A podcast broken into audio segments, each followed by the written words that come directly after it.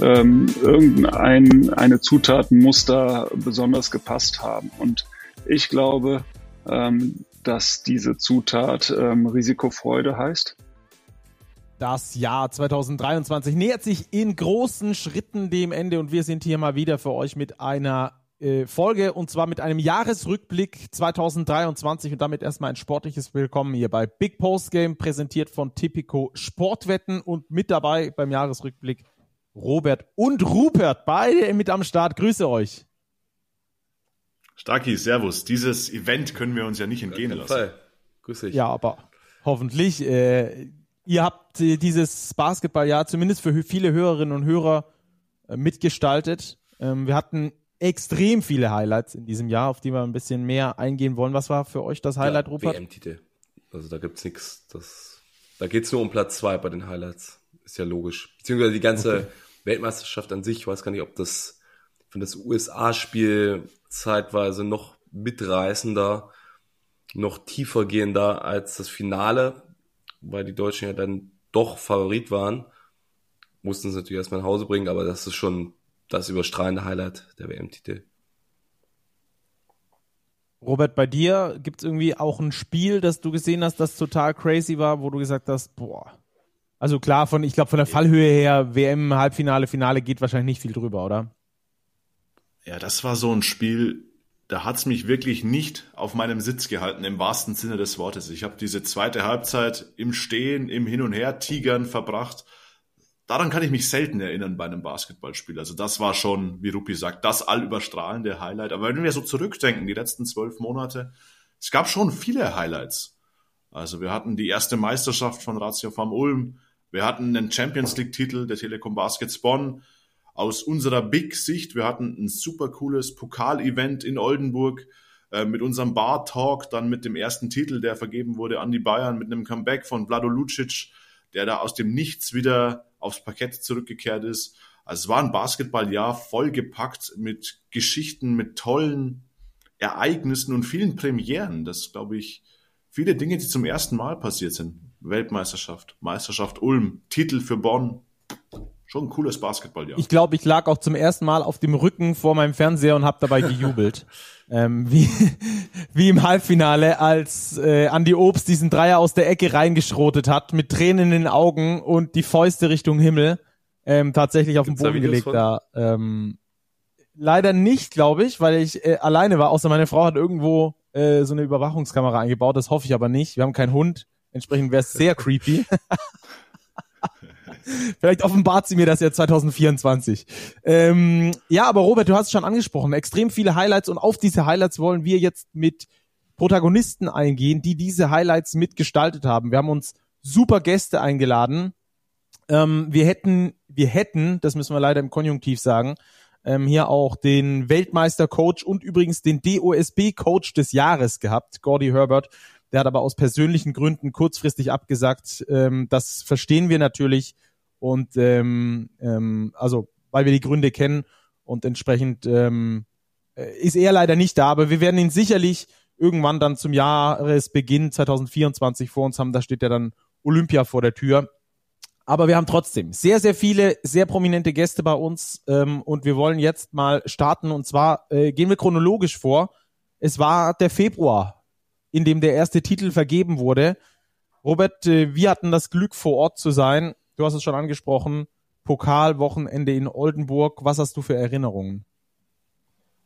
Ja, ich erinnere mich zunächst erstmal an die Anreise, die ja doch relativ holprig war von München nach Oldenburg über Hannover, glaube ich, dann irgendwie einen ausgefallenen Zug, dann doch noch irgendwie nach Bremen gekommen und dann noch mit der Bummelbahn nach Oldenburg. Bin aber dann pünktlich aufgeschlagen. Ihr wart ja schon vor Ort, äh, Stacki, du und Lukas vor allem. Ruppi ist dann später dazu gestoßen. Ähm, das, glaube ich, war mein erstes Jahr Erlebnis so mit diesem Pokalwochenende und dann aber extrem spannende Spiele, Halbfinals, Finale, Oldenburg beteiligt, Alba Berlin beteiligt, die MHP Riesen Ludwigsburg und der FC Bayern Basketball, der ja am Ende dann auch den Titel geholt mhm. hat. Über den Titel wollen wir gleich sprechen. Ihr müsst es wissen, Robert, wenn sobald es über den Weißwurst-Äquator Richtung Norden geht, da fühlt er sich sehr unwohl und versteht die Menschen nicht mehr, weil die so komisch Hochdeutsch sprechen. sich da durchzufragen in Hannover, das ist dann immer so eine Thematik. Ähm, oder auch. Das ist natürlich absoluter Quatsch. auch in Köln bei der EM, da mussten wir ihn ab und zu mal in die Hand nehmen, den guten Robert, dann den da durch die, durch die hochdeutsche Welt führen. Ähm. Naja, in Köln ist ja der, der größte Kulturschock sind die Gefäße, aus denen das Bier konsumiert wird. Das kann man gut und gerne als Schluckimpfung hier in München verkaufen. Der bayerische Banause. Ähm, also wie dem auch sei, wir waren in Oldenburg und äh, das wollen wir jetzt natürlich mit einem besprechen, der da auch den Titel geholt hat in Oldenburg äh, als äh, Ex-Oldenburger ähm, mit Niklas Wimberg. So, bei uns ist jetzt Niklas Wimberg. Grüße nach München. Servus, hi, Grüße zurück. Niklas, ähm, du hast in diesem Jahr den größten Titel bisher deiner Karriere eingefahren, oder? Kann man das so sagen mit dem Pokalsieg? Ja, wo, auch, wo ich auch am aktivsten mitgewirkt habe, definitiv, ja. Ja, ja. Wie hat sich das äh, für dich angefühlt, der erste so richtig große, dicke Titel, wo du auch mitgewirkt hast? Ähm, was hat das mit dir gemacht? Ähm, ich war extrem glücklich. Also es war eine Sache, auf die ich sehr hingearbeitet habe und es war auch mit ein Grund für mich, warum ich äh, den Wechsel zu München gemacht habe, weil ich natürlich irgendwie so einen Hunger in mir hatte, dass ich unbedingt mal was gewinnen will. So. Und äh, ja, das dann im ersten Jahr direkt beim Pokal zu schaffen, das äh, hat echt gut getan. Ja, hat es auch mit dir selbst was gemacht, so im Thema Selbstbewusstsein oder so? Ja, also es ist wie so ein, ich würde mal sagen, eher einfach so ein bisschen auch Druck von mir genommen, so ein, so ein, so ein Check in der Karriere, was gewonnen zu haben und äh, ja, auf jeden Fall. Okay. Ähm, das Ganze war in Oldenburg. Was Besonderes für dich natürlich, weil du aus Oldenburg kommst. Ähm, war das speziell im Vorhinein für dich? Definitiv, auf jeden Fall. Also es war, war sehr groß für mich. Ich konnte natürlich, dadurch natürlich dann hm, Familie und Freunde da haben und äh, ja, es war einfach auch dann, ja, ohne jetzt irgendwie, ich bin jetzt nicht groß nachtragen an die Zeit in Oldenburg und so, aber ich habe es ja halt nicht geschafft, auch mich da durchzusetzen und äh, da mir richtig Minuten zu erarbeiten und dann in der Stadt äh, äh, einen Pokal zu gewinnen, tut natürlich gut. Ja, ähm, war ja damals schon das Comeback von, von Vlado Lucic, ähm, der gekommen ist und dann euch nochmal unterstützt hat, äh, dorthin gebracht hat. Verändert sich das Spiel mit, mit ihm an eurer Seite und wenn ja, inwiefern? Das äh, Spiel verändert sich extrem. Also ähm, Vlado ist halt ein Spieler, der unfassbar ähm, lesen kann und auch für andere lesen kann. Er macht, er macht Plays selber, er sagt Leuten, welche Plays sie machen sollen. Er, er leadet halt wirklich auf dem Feld und es tut natürlich dann äh, gut, wenn man äh, einen Leader auch auf dem Feld hat und nicht nur an der Seitenlinie. Ja, gerade mit, mit Aktion, oder? Es sind dieses, sind es diese kleinen Dinger, die man kennt als Basketballer, wo man im Huddle zusammengeholt wird, oder sind das eher die Dinger, dass er mal ein schwieriges Dreier reinschrotet ähm, und dich dann so packt? Ja, also er, er übernimmt natürlich Verantwortung, definitiv so. Das ist klar eine seiner größten Leadership-Stärken. Aber ähm, ich würde ihn nicht so als so den, den vokalsten Typ bezeichnen. Also er ist jetzt nicht, dass er übertrieben viel kommuniziert oder so, aber es sind halt so Kleinigkeiten wie man man ist mit ihm zusammen auf dem Flügel und äh, es, es läuft ein Pick and Roll und er sieht, dass es jetzt Sinn machen würde für dich zu cutten, dann ruft er dir zu, dass du cutten sollst. Dann cuttest du, ziehst irgendwie die Hilfe mit und er kriegt einen offenen Wurf oder andersrum und äh, ja, ich glaube, äh, das sind so die die Plays, die ihn am meisten ausmachen. Ähm, hilft das, so einen Typen an der Seite zu haben, wenn es gerade um Championship Games geht, um diese letzten, diesen letzten Schritt nochmal zu machen? Ja, definitiv. Ich meine, er hat ja auch äh, schon einiges gewonnen in seiner Karriere und äh, allein so eine Erfahrung ist natürlich Gold wert in wichtigen Spielen. Ja. Jetzt habt ihr den Pokaltitel dort geholt. Ähm, in der Meisterschaft seid ihr ausgeschieden. Jetzt geht's in deine zweite Saison aktuell bei den, bei den Bayern. Ähm, hat sich da was geändert? Bist du selbstbewusster? Bist du, ähm, fühlst du es irgendwie mehr mittlerweile? Ja, also ich, ähm, natürlich das erste Jahr war immer, ist ja immer so ein bisschen reinschnuppern und ich hatte ja auch Glück, dass ich da oft ins kalte Wasser geworfen wurde und auch äh, viele Minuten bekommen habe. Dieses Jahr ist es äh, natürlich dann aufgrund der vielen Spieler so ein bisschen mehr so, wie ich es erwartet habe im ersten Jahr, was die Rotation und die Spielzeiten angeht. Und äh, aber ich, ich merke natürlich, dass ich mich extrem viel wohler fühle, wenn man halt so sein zweites Jahr beim Team spielt. Man kennt die Abläufe, man kennt die, die Trainer, man kennt die, äh, ja, die Leute im Office. Man fühlt sich einfach wohler, klar. ich glaube, gerade die Abläufe haben sich ja extrem geändert von deiner Zeit in Chemnitz davor beispielsweise, wo ihr nicht international gespielt habt oder zumindest nicht in der Euroleague gespielt habt, ähm, zudem jetzt wenig trainieren könnt ihr aktuell. Wie schwierig ist es da als Spieler, sich in die Rotation trotzdem irgendwie reinzukämpfen? Ja, es ist am Ende so, dass es natürlich ähm, einfach eine Next Man Up Mentality sein muss. Also wenn du gebraucht wirst, musst du da sein und dann äh, musst du abliefern können. Und wenn du dann ablieferst, dann kann, äh, kannst du dich natürlich für mehr empfehlen. Ich glaube, so ist, ist der einzige Weg. Klar, mit im Training wird's schwer, weil wir echt ähm, ja sehr dosiert trainieren und äh, ja, es natürlich auch nicht anders geht bei der Belastung. Und wie schwer ist es als einer, der, ähm, ich sag mal, in dieser Next Man äh, Up Mentality quasi derjenige sein muss, der dann nachrutscht? Ähm, wie schwierig ist das? Du weißt, du bist ein super guter Spieler, du hast super BBL-Niveau, du, du kannst auch mehr Minuten gehen, wie das, ja. was du eigentlich äh, machst. Wie, wie schwierig ist das für dich, damit auch mit dieser Rolle zurechtzukommen? Ja, extrem schwer. Also da muss man nicht lügen, muss man nicht lügen. Ich glaube, das ist für jeden schwer und es ist auch dann natürlich schwer mit seinem, mit seinem Selbstvertrauen zu kämpfen, wenn du halt irgendwie weißt und auch gewohnt bist, auf dem Level viel zu spielen und jetzt spielst du weniger, weil es halt ähm, andere Spieler gibt, die äh, in der Hierarchie höher sind oder mehr Minuten gehen sollen und äh, ja, es ist natürlich schwer damit umzugehen, aber ich denke, das ist wichtig, dass man sich irgendwie ähm, mit dem gemeinsamen Ziel identifiziert und sich vor Augen führt, wo man hin will und äh, ja, man, man will am Ende des Tages wollen wir gewinnen. Und äh, ich denke, wenn jeder, wenn jeder dafür sacrifice, dann, dann funktioniert das. Schaust du ab und zu mal auf die BWL-Tabelle oder auf die Euroleague-Tabelle? Na, natürlich guckt man da ab und zu hin, aber ich, ich glaube, dass äh, es halt zum jetzigen Zeitpunkt immer noch nicht wirklich aussagekräftig ist. Man sieht halt viele, äh, viele Teams, die äh, gut gestartet haben, manche weniger gut gestartet haben und es äh, es mischt sich alles gerade so ein bisschen durch. Ich denke, äh, ich denke, es macht erst so Richtung März, April richtig Sinn, da sehr gezielt drauf zu gucken. Für uns sollte ja. einfach der Fokus sein, jedes Spiel zu gewinnen. Schaust du auch, äh, wo, die, wo deine Chemnitzer stehen ab und zu? Ja, das, äh, das habe ich natürlich gesehen und das äh, verfolge ich auch. Ähm, ja, ich bin extrem froh. Ich denke, der Verein und auch äh, der Trainer, die Jungs, die noch da sind, die haben sich das verdient. Ich weiß, wie hart die arbeiten. Und äh, ja, sie versuchen einfach besser zu werden und jedes Jahr den nächsten Schritt zu machen. Und äh, das respektiere ich auf jeden Fall. Ja, sind die der größte Konkurrent für euch aktuell? Wahrscheinlich eher nicht, oder?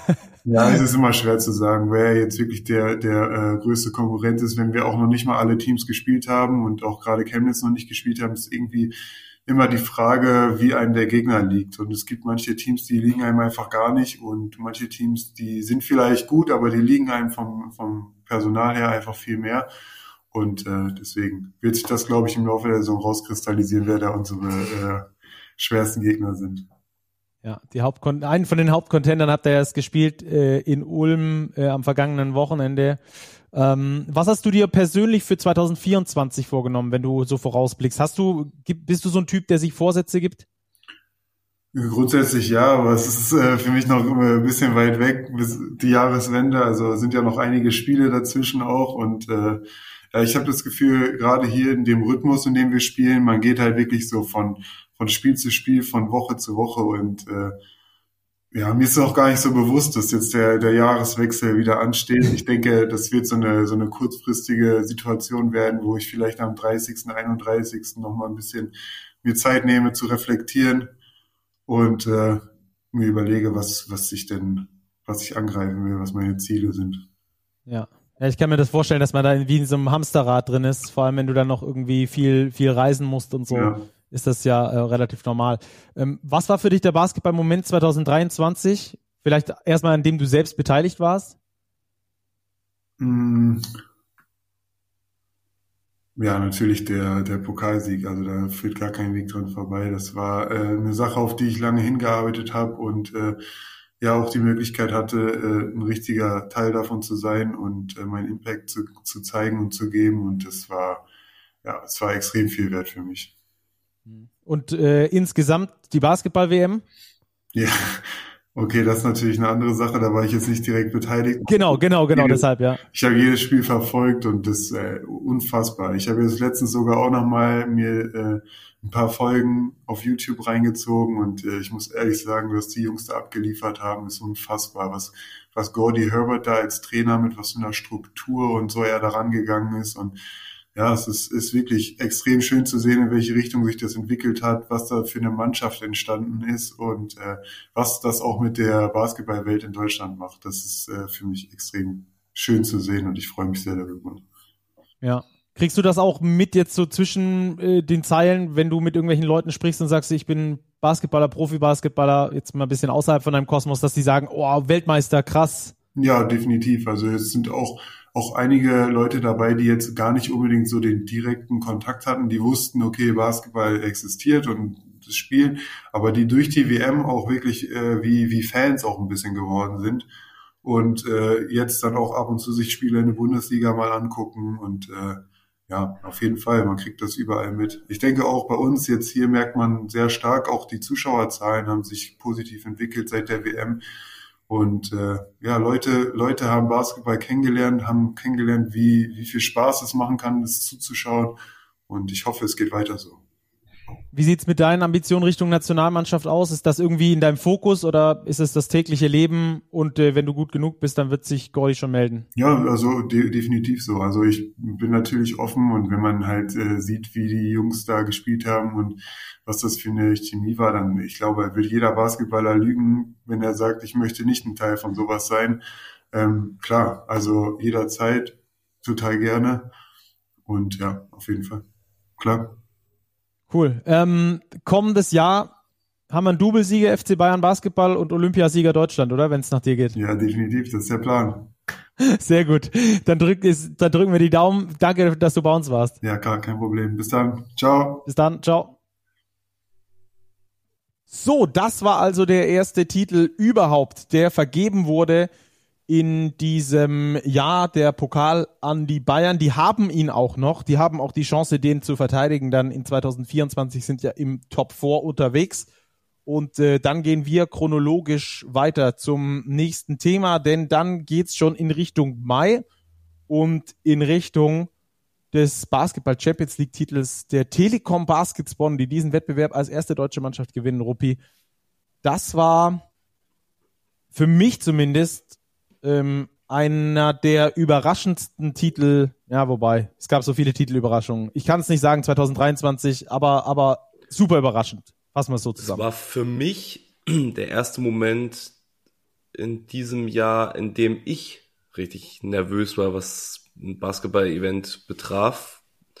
Du sagst, du hast da gegen die USA im Halbfinale auf dem Boden gelegen. Ganz so weit ging es nicht, aber ich war schon wirklich angespannt bei Halbfinale und Final ohne dass ich jetzt übergroßer Telekom Baskets Fan bin, aber ich habe es der Mannschaft einfach so gegönnt, weil sie so dominant und so überragend über die ganze Saison hinweg war. Das wäre unsäglich unverdient gewesen, wenn sie nicht mindestens einen Titel mitgenommen hätten. Also sowas habe ich selten, wenn überhaupt mal erlebt, dass eine Basketballmannschaft über eine Saison hinweg derart dominant ist. Also du hast das hin und wieder, wenn die Bamberger mal ein Überteam hatten oder die Bayern oder Alba, aber auch nicht auf die Art und Weise. Ich meine, die haben bis zum Finale, haben die komplett in der ganzen Saison, Pokal, Champions League, Bundesliga inklusive, fünf Spiele verloren. Fünf Spiele.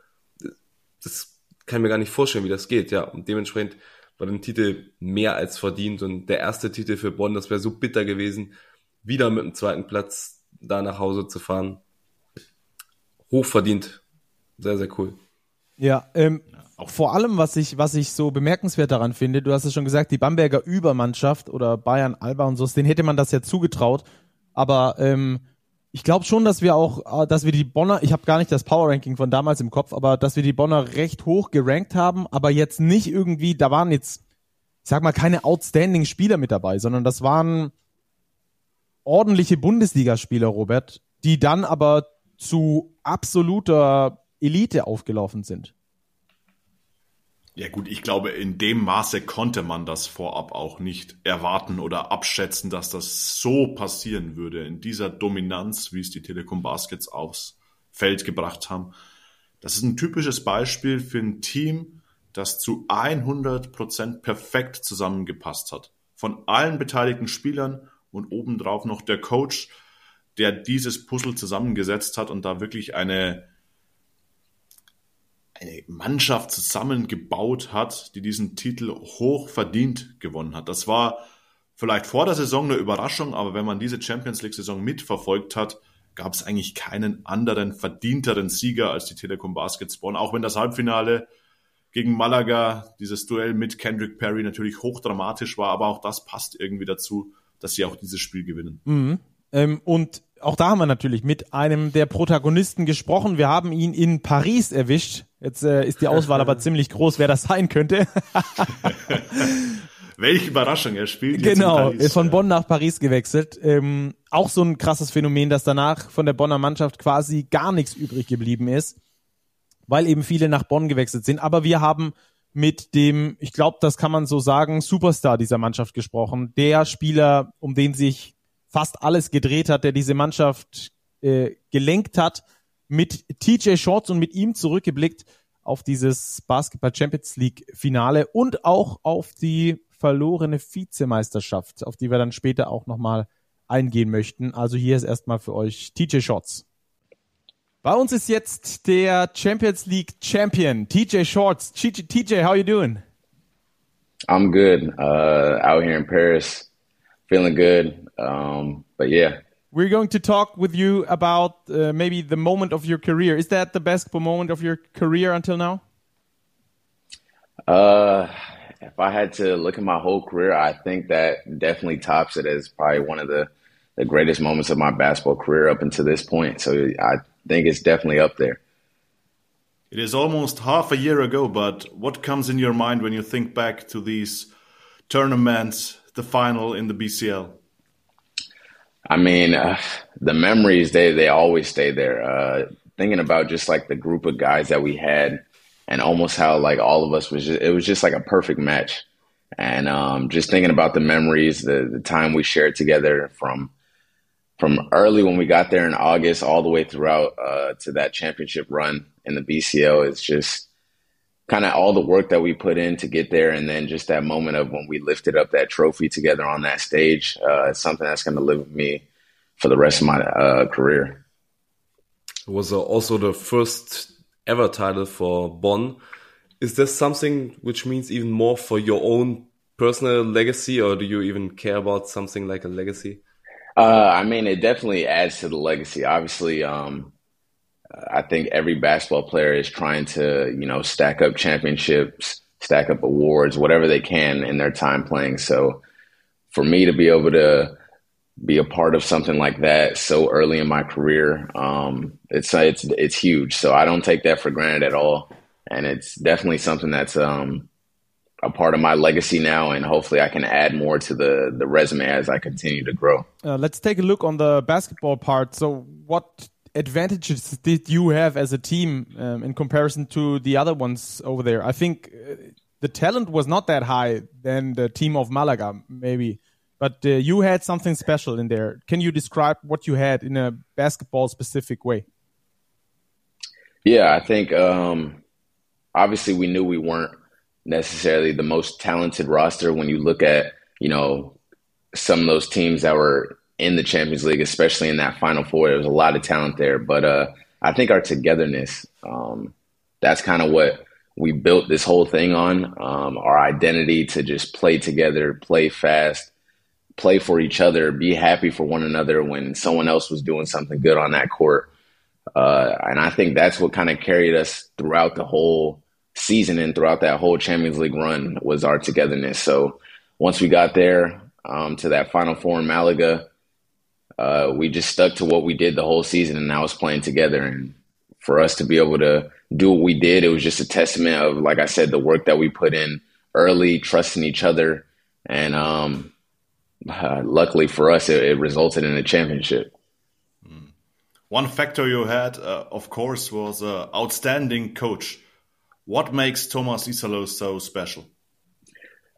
I mean, uh, this guy is a he's a basketball junkie. Um, somebody that knows a lot about the game, um, and he he takes a lot of different philosophies, and it's not just necessarily basketball, but he's taken other things, other books that he reads, other articles, uh, anything that he can to apply it into the game, he does. And then he he applies it in a way that I, I've kind of never seen it before, and um, he brings the best out of each player. So uh, the way he's able to do it and kind of get the best version of each player when they're on that basketball court, because it's it's it could be tricky at times, but if you if you kind of dive into it and trust what he's trying to do and not look at uh, I guess maybe the the outside and and and the way he's doing it.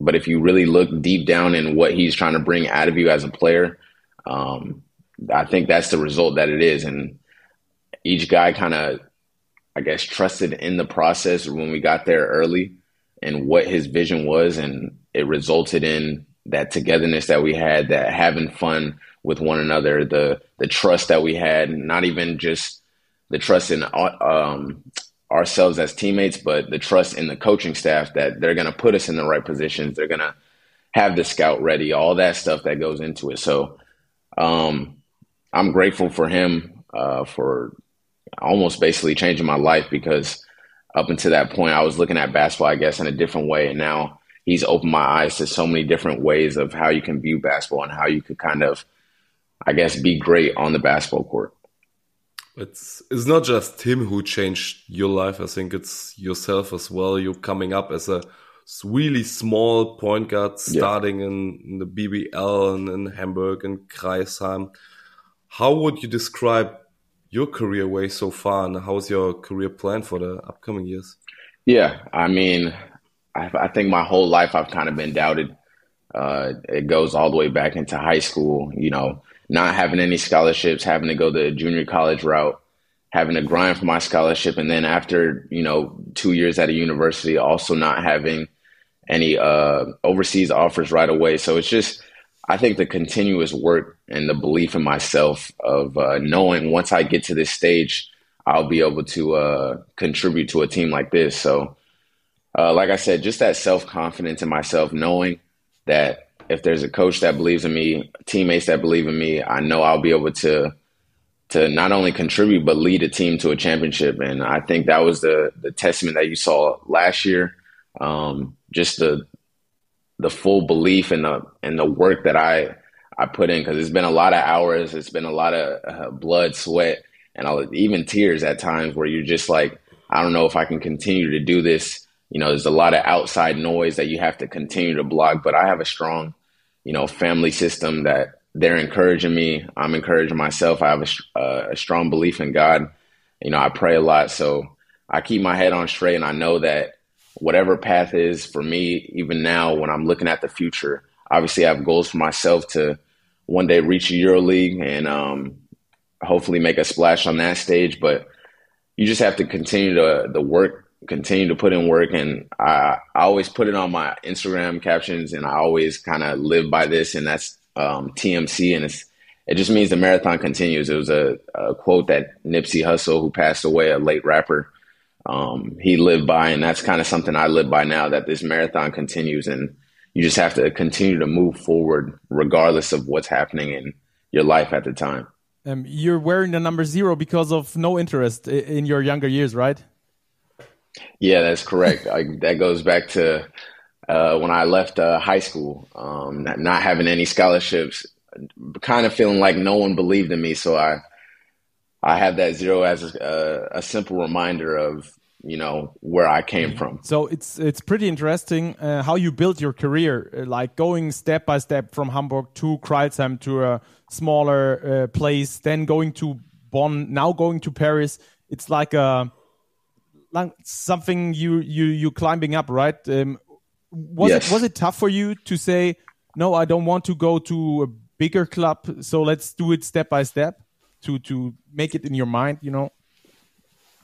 Yeah, I mean, it's always tough, you know, making those decisions in terms of where you want to go with your career. Um, but like I said, I, I have a, a really strong um, uh, family system in terms of them helping me make these decisions, them making me feel like I'm making the right decisions. Because at the end of the day, you never know if it's the right decision, if the, if it's the wrong decision, you just got to make a decision. So for me, I have no regrets in what I've done in my career.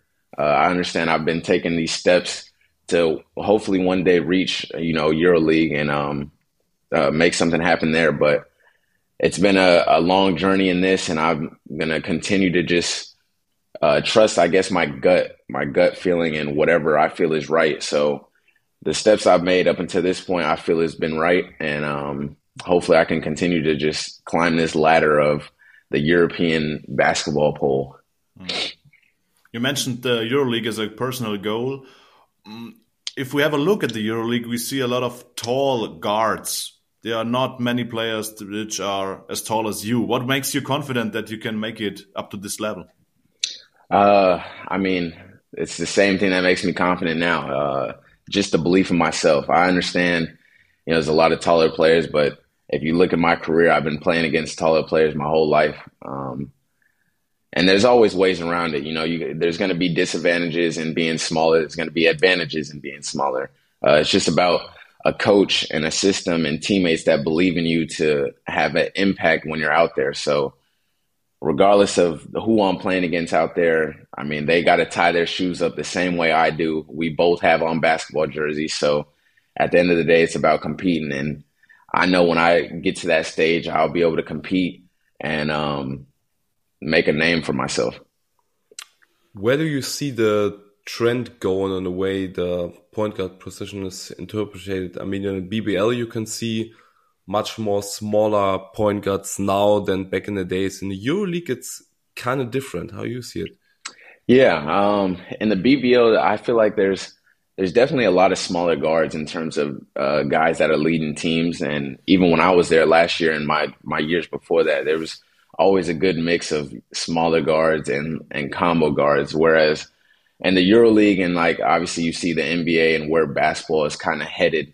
Uh, there's a lot of combo guards, and it, it almost feels like the point guard position is getting lost in a way where it's just like wings and centers, and no longer like that true point guard role. So um, wherever it, wherever it's headed, I'm hoping that uh, one day it'll it'll go backwards in time where there was a lot more you know true point guards on teams that that are actually leading teams in a way that uh, they can create for others, also create for themselves. But yeah, so I don't know where basketball is headed right now, but I know for myself what I'm able to do, and hopefully, like I said, it'll we could turn back the clocks and, and bring back that traditional point guard that I, I think everybody kind of deep down loves when they uh, think about basketball. If we take a look at, at your Bond station again, what does the city and the people there meant to you in, in this year, in the last season?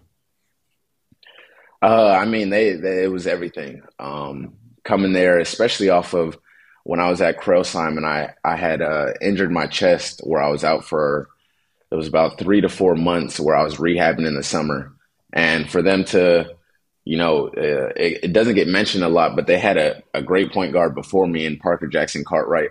And for them to kind of accept me as a player and for who I was uh, so early in the season and kind of just show me nothing but love, um, it was huge. And then for my family, when they came out there, they they showed them the same love that they were showing me. And as the season grew, um, kind of growing that um, relationship with the fans, um, with the city, and uh, I always say, but it it is something I'll cherish for the rest of my career. And that that fan base is it was special in our run. Um, they were showing up every single game, hour before the game, two hours before the line was outside. Uh, people were running to their seats uh, just to see all the people that came out to Malaga to support us. I mean, we didn't have the biggest fan base in that Malaga gym, but it, I feel like I could hear them um, every time I was out there uh, at that Final Four. So for them to just be able to show the consistent love, regardless of what the situation was, um, it was huge.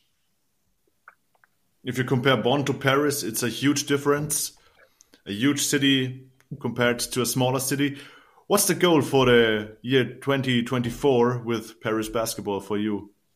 Yeah, it's a it's a much different, obviously, atmosphere, much different uh, city, um, much different, just like lifestyle. But uh, the goals remain the same, regardless if I'm in Bonn, if I'm in Paris, if I was in Asia, Africa, it doesn't matter. Um, it's always to win games, and uh, I want to impact winning wherever I'm at because I feel like winning uh, rules everything. And obviously, we're here playing in two competitions um, with the LMB and then also in Euro Cup. We're trying to do something special here, so uh, we're just going to try to continue to build, and at the end of the season, put ourselves in a, a position to uh, uh, win a championship in both the Euro Cup and the LMB. Uh, we know it's still super early. We're still trying to grow a lot of new guys, a lot of old guys, and we're trying to find this this kind of blend of uh, the old with the new, and find a way to, I guess, complement each other when we're on the basketball court. Paris is still a young organization. Still, it looks like you're going to get permission to play in the EuroLeague already next season. How advanced is the organization so far? How you see it comparing to other stations of your career? Yeah, I mean, uh, even though the the club has only just been founded in, I believe, 2018, um, they've definitely made steps in the right direction in terms of being uh, top in professionalism. Uh, obviously, with a club so young, there's still some, I guess you could say, kinks that they got to work out. Some some few like some things that they got to still learn and and grow as a club. But I think with their goals that they have and in terms of wanting to reach a EuroLeague, they're definitely headed in the right direction. And hopefully, uh, after this year, we could make that jump, whether it's through the Euro Cup, uh, even hearing rumors of wild potential wild cards. Um, hopefully, it's there's a way for us to get in there. So I think we're headed in the right direction. We just got to continue to do the things that uh, other clubs that that have been around for so long have done to, uh, I guess, give that uh, professionalism to whatever players uh, come here. TJ, last question. Um, you had this championship in Basketball Champions League. You had the runner-up in the domestic league in Germany. What did you learn from this uh, runner-up in the domestic league in Germany that you could put on in this season and maybe make it better this time? Uh, yeah. Uh, you know, losing that runner-up or losing to Ulm in the BBO championship, it was tough, and um, you do learn a lot. Uh, and I think it, it, goes to the thing, like I say, um, where you you can't take any team for granted. And this was a a team in Ulm that kind of was just like middle of the pack uh, for the the whole season, and then kind of out of nowhere they got hot in the playoffs and had an incredible run. And that's a credit to them for being able to, I guess, turn it on in the playoffs. But regardless of who's in first place, who's in last place, who's in whatever, when it comes down to those playoffs, you got to bring it every night. And um, we obviously we found that out the hard way in the finals where, um, you know, we were battling some things. They might have been battling some things, but when it comes down to it, you got 40 minutes on that basketball court and nobody cares about what's going on on the outside. And you have to find a way to win three games so that you can hoist that trophy. So, like I said, you just got to bring it every night. And that's something that we, uh, we had to find out on the losing end, but it's something that I will carry with me now for the rest of my career. Okay. Good luck for the next season and for the next year. Thank you. Thank you. All the best, TJ. Thank, Thank you. you, TJ. Bye bye. Yes, sir. Thank you. Bye. So, das also TJ Shorts. Ich finde, Rupert, man merkt ihm noch so ein bisschen an, dass er schon noch dran knabbert, äh, dass er da äh, dieses Finale in der BBL zumindest Ja, verloren hat, oder? Ne, das ist der fairste Titel über eine Saison hinweg gesehen.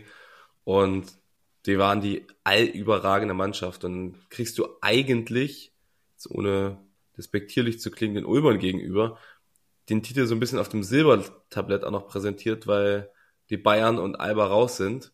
Spielst gegen einen krassen Außenseiter mit Heimvorteil. Verlierst fünfmal in der Saison vor in, was weiß ich, was das waren, 60 Spielen. Und dann verlierst du dreimal in vier Spielen. Das ist schon erstaunlich gewesen und da kann ich nachvollziehen, dass sie das ärgert. Umso besser ist es, dass sie ja zumindest diesen Champions League-Titel mitgenommen haben.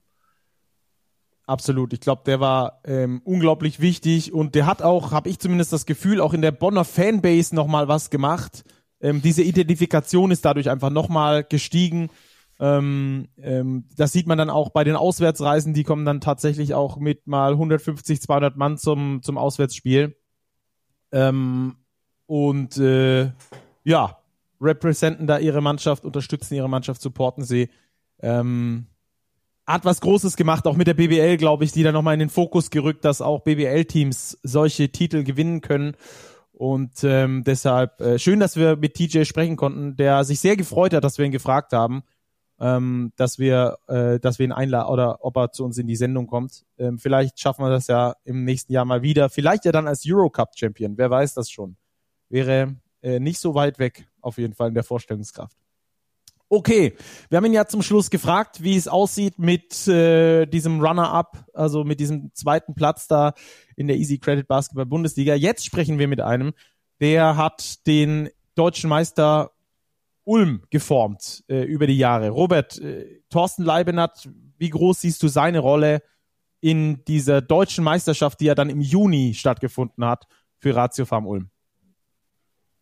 Ja, ich glaube, Thorsten Leibenhardt spielt da schon eine sehr große Rolle in diesem Ulmer Konstrukt, das ja auch ein ganz besonderes Basketballprojekt ist. Dieses Scouting, das sie betreiben, diese Philosophie, die sie verfolgen mit dem, mit der Orange Academy, mit den jungen Spielern, die sie holen, ähm, das geht schon natürlich auch federführend auf Thorsten Leibenhardt zurück. Und wenn wir uns vor Augen führen, welche Spieler er geholt hat, mit einem Jago dos Santos, mit einem Bruno Caboclo, später dann auch nachverpflichteten Brandon Paul, das waren Unterschiedsspieler und diese Spieler haben Ratio Farm Ulm zur ersten Meisterschaft geführt. Mhm.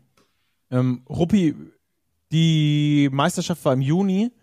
Die Ulmer sind immer noch sehr gut drauf in der Bundesliga. Es scheint da irgendwas äh, in der Donau zu sein, was, was äh, den Ulmern hilft oder ähm, sie haben einfach eines der besten Managements Nö, der Liga. gar nichts in der Donau. Das hat wirklich was mit dem Management zu tun, wenn man sich anschaut, wie sie das über Jahre hinweg aufgebaut haben.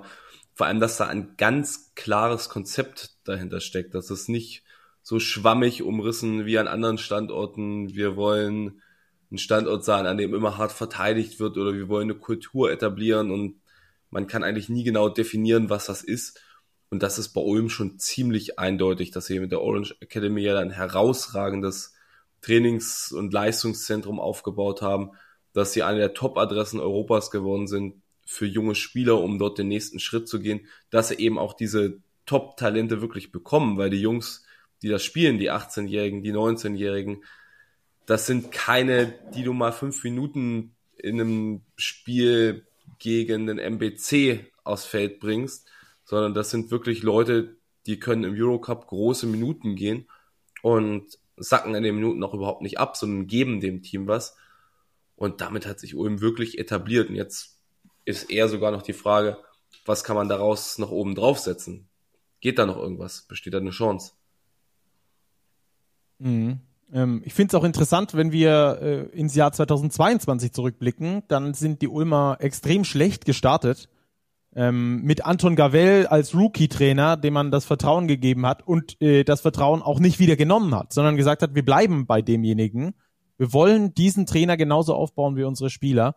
Ähm, da werden wir dann auch gleich mal nachfragen bei Thorsten Leibenert, wie schwierig das eigentlich war, ähm, da weiterhin ähm, das Vertrauen zu halten. Also, jetzt hört ihr den Jahresrückblick in Richtung Meisterschaft mit Thorsten Leibenert. Und äh, dabei sagen wir erstmal viel Spaß. Bei uns ist jetzt der Sportdirektor des deutschen Meisters Ratio Farm Ulm, Thorsten Leibenert. Thorsten, erstmal ein freundliches Hallo. Schön, dass du da bist. Hallo, dass ich dabei sein darf. Danke. Thorsten, wie hört sich das an für dich, deutscher Meister? Kannst du schon damit umgehen? Hat sich schon langsam so eingegroovt? Ich weiß nicht, ob du es mitbekommen hast, aber ähm, als du es gerade gesagt hast, äh, musste ich gleich wieder grinsen. ähm, es ist in der in, äh, surreal, ähm, auch jetzt nach einem halben Jahr noch. Ähm, es hört sich auf jeden Fall gut an, aber ähm, so werden in der Regel immer unsere Gegner begrüßt und jetzt ist es tatsächlich immer noch etwas ungewohnt.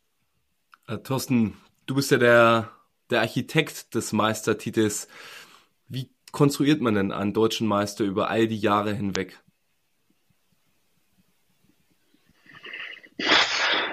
Äh, die Antwort kann ich dir nicht geben. Zum einen bin ich nicht der Architekt, sondern es gibt mehrere Architekten. Ähm, und, und zum anderen äh, gäbe es genau diese Formel, die dir dann ähm, die Gewissheit gibt, dann, dann, dann wäre das der, der schönste Beruf der Welt, ja, weil, weil jeder sagen würde, den kann ich. Ja, diese, diese Formel gibt's äh, tatsächlich nicht. Ähm, was wir immer wieder feststellen, ist, dass ähm, die entsprechenden finanziellen Mittel nicht schaden. Ja, ähm, ich glaube, man kann sich mit Geld keinen Titel kaufen, man erhöht jedoch die Wahrscheinlichkeiten. Ähm, jetzt ist es in, so, dass, in, in Ulm so, dass wir sagen würden, es gibt einige andere Teams, die mehr Geld ausgeben und wir haben es trotzdem geschafft, einen Titel zu holen. Also ähm, irgendein eine Zutat muss da besonders gepasst haben. Und ich glaube, ähm, dass diese Zutat ähm, Risikofreude heißt. Ähm, und in Ulm gehen wir gerne etwas unkonventionelle Wege. Wir gehen gerne etwas größere Risiken ein. Ähm, das nicht nur bei den Verpflichtungen von Spielern, auch bei Verpflichtungen von Trainern. Ähm, von der Art und Weise, wie wir Ziele mh, angehen, wie wir sie definieren. All das ist unkonventionell, das ist mit großem Risiko verbunden. Und, und wir haben immer gehofft, dass sich das irgendwann auch in einem Titel niederschlägt. Und jetzt ist es äh, letzte Saison tatsächlich so gekommen. Auch noch in dem Titel, der fast am schwersten eigentlich zu gewinnen ist, wenn wir jetzt mal das mit dem Pokal vergleichen, weil da der Weg relativ ja. ähm, durch, durch diese Do-or-Die-Spiele kürzer ist. Ähm, äh, du hast von dem Risiko gesprochen. Äh, ein Risiko, das ihr eingegangen seid, war sicherlich mit äh, Anton Gavel, mit einem Rookie-Coach in die Saison reinzugehen. Es lief am Anfang überhaupt nicht gut. Bei anderen Standorten wäre er wahrscheinlich schon rausgeflogen nach dem Start, den er hingelegen, äh, hingelegt hat. Wie ähm, seid ihr mit der Situation umgegangen? Also stellt man sich die Frage, im schlimmsten Fall gehen wir mit dem in die zweite Liga oder äh, wie sind da bei euch die Gedankenspiele, wenn ihr da so sicher seid? Hm, ja, soweit haben wir überhaupt nicht, sondern wir haben geguckt, was können wir in der ähm, derzeitigen Situation, also als wir, ich glaube, aus neun Spielen sieben Niederlagen kastiert haben, was können wir in der, der Situation besser machen? Ähm, und was konnten wir besser machen? Wir, wir, wir mussten die Mannschaft ähm, stabilisieren im, im, personellen Bereich. Wir hatten zu viele Verletzungen und das hat ähm, insgesamt halt auch zu einer Unsicherheit geführt. Ähm, wenn man dann noch eine junge Mannschaft hat, dann, dann ist es einfach wichtig, da, dass die wieder Selbstvertrauen erlangt und ähm, das Selbstvertrauen hat der Trainer ihnen auf dem Spielfeld gegeben und wir der Mannschaft gegeben, indem wir eben nicht gesagt haben, so, jetzt muss die halbe Mannschaft, sondern wir haben gerade bei den Positionen, wo wir Verletzungen hatten, einfach nachgebessert und, und ähm, ja, die, die Nachverpflichtungen haben halt natürlich auch sehr gut gesessen. Seid einer der größten Überraschungsmeister der vergangenen Dekade, würde ich sagen, in sämtlichen größeren Sportarten. So, da fallen mir so Vergleiche Leicester City in der Premier League beispielsweise ein. Glaubst du, es wird in absehbarer Zeit mal wieder so ein Überraschungsmeister in der Bundesliga geben, jenseits der Teams, also die deutlich budgetär vorweggehen?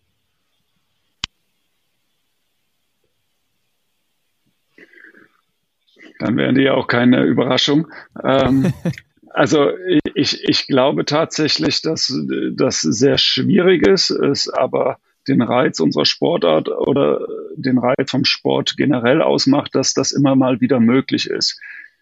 Was nahe Zukunft angeht, das kann auch jetzt diese Saison wieder passieren. Ähm, aber gleichzeitig kann es jetzt auch die nächsten acht Jahre darauf hinauslaufen, dass sich äh, Berlin und München die, die Titel ähm, vom Norden nach Süden gegenseitig zuschieben und umgekehrt. Also das fällt mir einfach schwer vorherzusagen. Was, was mich freut, ist, dass wir vielen Clubs, denen es so geht wie uns, Mut gemacht haben. Also wir haben aus dem Inland äh, viel positives Feedback erhalten, ähm, auch wirklich so sehr wohlwollendes Feedback. Danke. Ähm, jetzt glauben wir wieder ein Stück mehr dran, dass auch uns auch mal so eine Überraschung gelingen kann. Und aus dem Ausland war das Echo ganz ähnlich. Mhm. Ähm, äh, hättest du, wenn du es dir hättest aussuchen können, diesen Titel als Trainer oder als Sportdirektor lieber gewonnen? Ja, ich, ich glaube, also ich würde jetzt gerne eine ganz äh, smarte Antwort geben, aber klar, also äh, als Trainer hätte ich ihn auch wirklich gern gewonnen. Ich, ich stand viermal im Finale mit, mit Ulm, zweimal im Pokal, zweimal ähm, in den Playoffs und klar, ähm, das hätte mir sehr gut gefallen, wenn mir das gelungen wäre als Trainer. Ähm, ich habe aber meinen Frieden damit gemacht, dass es äh, mir als Trainer in Ulm nicht gelungen ist. ähm, umso schöner war es, dass ich dann trotzdem noch meinen kleinen Teil dazu beitragen konnte, dass Ulm endlich den verdienten Titel ähm, holt. Hast du irgendwas entdeckt, was diese Mannschaft von diesem Jahr hatte, was die Mannschaften von dir aus den Jahren davor nicht hatten? Außer Glück vielleicht? Ja, ja ähm, also ähm, mir wurde das eine oder andere Mal nachgesagt, ich wäre so ein Offensivcoach. Ähm, das habe ich nie äh, unterschreiben wollen. Ich habe mich viel mit der Defensive beschäftigt und habe auch das Gefühl gehabt, äh, unsere Defensivsysteme haben Sinn gemacht.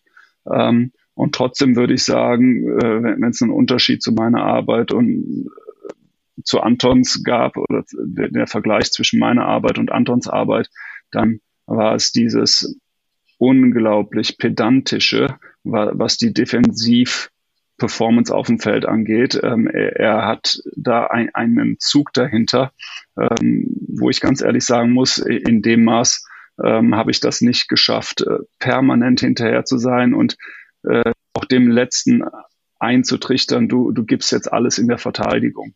Wir haben ja in den Playoffs wirklich schön Basketball gespielt, aber die Meisterschaft haben wir trotzdem ähm, am defensiven Ende geholt. Und, und da war auch der größte Unterschied zu erkennen ähm, zum, zum Spielanfang der Saison. Wir waren defensiv nicht gefestigt. Er hat eine, eine instabile Mannschaft äh, defensiv gefestigt bekommen, die dann auch wirklich herausragende Defensiv-Performances an den Tag ergänzen, was eure Mannschaften jetzt im Vergleich zu den Mannschaften ha haben, die du früher hattest, nämlich Südamerikaner. Da, da bist du ja relativ speziell mhm. seit einigen Jahren im, im Scouting. Mhm. mhm. Wir hatten es, glaube ich, vor ein paar Monaten schon mal besprochen wegen einer anderen Thematik, aber vielleicht kannst du jetzt hier für die Hörer die nochmal mitnehmen. Was zeichnet Südamerikaner im Basketball-Kontext aus? Warum schaut ihr euch da so ein bisschen um und was haben die Brasilianer vor allem an sich?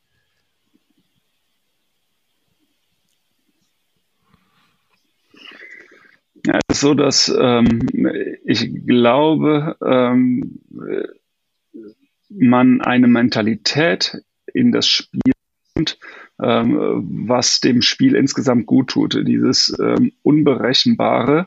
Ähm, wir, wir, Deutschen, wir, wir sind ja sehr, sehr pragmatisch, sehr berechnend auf eine gewisse Art und Weise und das spiegelt sich natürlich auch ein Stück weit im, im Spielstil wieder.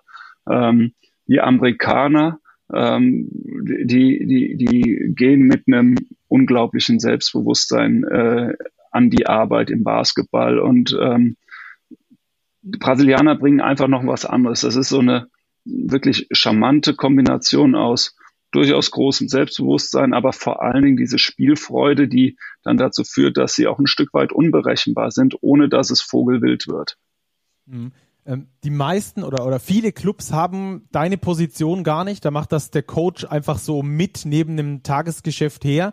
Jetzt würde ich zumindest behaupten, diese Meisterschaft, die ihr geholt habt, war auch ein Erfolg des Scoutings, war auch ein Erfolg des Managements, weil ihr eben Bruno Caboclo beispielsweise nachverpflichtet habt. Ich glaube, mit dem habt ihr auch gleichzeitig Jago geholfen, besser in die Mannschaft reinzukommen und Bruno geholfen, ähm, der auch als schwieriger Spieler gilt, irgendwie in der Mannschaft äh, zu funktionieren. Brandon Paul habt ihr nachverpflichtet, der auch extrem wichtig war.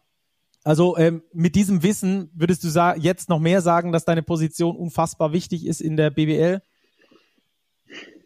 Ich glaube, ähm, also jetzt, jetzt springe ich mal ein bisschen weiter zurück. Als ich Trainer war, hatten wir keinen Sportdirektor und da hatten wir auch tolle Spieler. Ähm, da haben wir auch äh, einen Will Clyburn aus dem College geholt. Ähm, da haben wir auch mit der einen oder anderen Verpflichtung absolut überraschen können. Ähm, ich glaube, solche Verpflichtungen sind möglich, auch wenn, wenn es keinen Sportdirektor gibt. Ähm, ich hatte halt den Vorteil, dass ich mich noch mehr um eine Verpflichtung wie bei Caboclo ähm, was ganz interessant ist, das war der erste Brasilianer, an den wir interessiert waren. Das war noch vor Cristiano Felicio. Ähm, da haben wir uns schon um Bruno Caboclo bemüht. Und es hat dann tatsächlich zwei Jahre gedauert, bis er dann ähm, bei uns äh, wirklich gelandet ist. Ähm, der hat sich dann irgendwann gemerkt, boah, die, die sind aber penetrant und jedes Jahr versuchen sie es wieder, die lassen nicht locker, die, die scheinen mich wirklich zu mögen. Äh, und dann ruft auch noch ein Jago an und wahrscheinlich hat Felicio auch nochmal äh, seinen Senf dazu gegeben. Ja, also es, es waren ähm, wirklich einige, die, die an ihm ähm, rumgebettelt haben. Und sowas geht natürlich etwas leichter, ähm, wenn man einen Sportdirektor hat, der sich überwiegend ähm, mit, mit dieser Thematik beschäftigen kann. Ja, der, der Trainer, der, oder in Clubs, wo es nur einen Trainer gibt und einen GM, ähm, da, da macht der, der Trainer das Scouting und das Recruiting nebenher. Bei mir ist es Hauptbestandteil meiner Tätigkeit und das macht die Sache dann ein bisschen leichter. Aber gleichzeitig, glaube ich, von der grundsätzlichen Betrachtungsweise kann das auch ein Trainer leisten. Dieses Modell, was ihr habt in Ulm, wir haben das eben in der Einladung zum Podcast, dazu noch nicht dabei war, schon angesprochen, zeichnet sich ja durch einen sehr, sehr klaren Ansatz aus, der sich auch wirklich von den meisten anderen Standorten deutlich abhebt und euch so ein gewisses Alleinstellungsmerkmal verschafft. Hat euer Ansatz auch Limitationen, beziehungsweise welche nächsten Schritte könnten daraus erfolgen?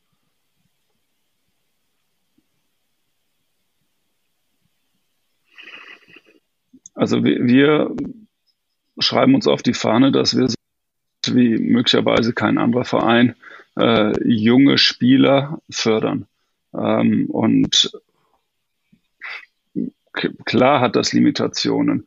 Ähm, uns wird dann immer gesagt, na ja, nach einem Jahr sind ich versuche das ähm, anders zu betrachten. Also ich, ich drehe mich da um 180 Grad und sage so, und jetzt schaue ich mir die ganze und die heißt es, heißt da, äh, es, wir, wir würden etwas falsch machen, wenn, wenn wir Spiele über fünf, sechs Jahre halten können. Ja, das kann im Einzelfall schon mal gelingen. Ja, äh, bei einem Per Günther, Tommy haben wir jetzt schon lange, Kubrezel haben wir schon länger. Aber eigentlich ist unser Anspruch, da, dass wir so gute Arbeit machen, dass wir Spieler nicht halten können.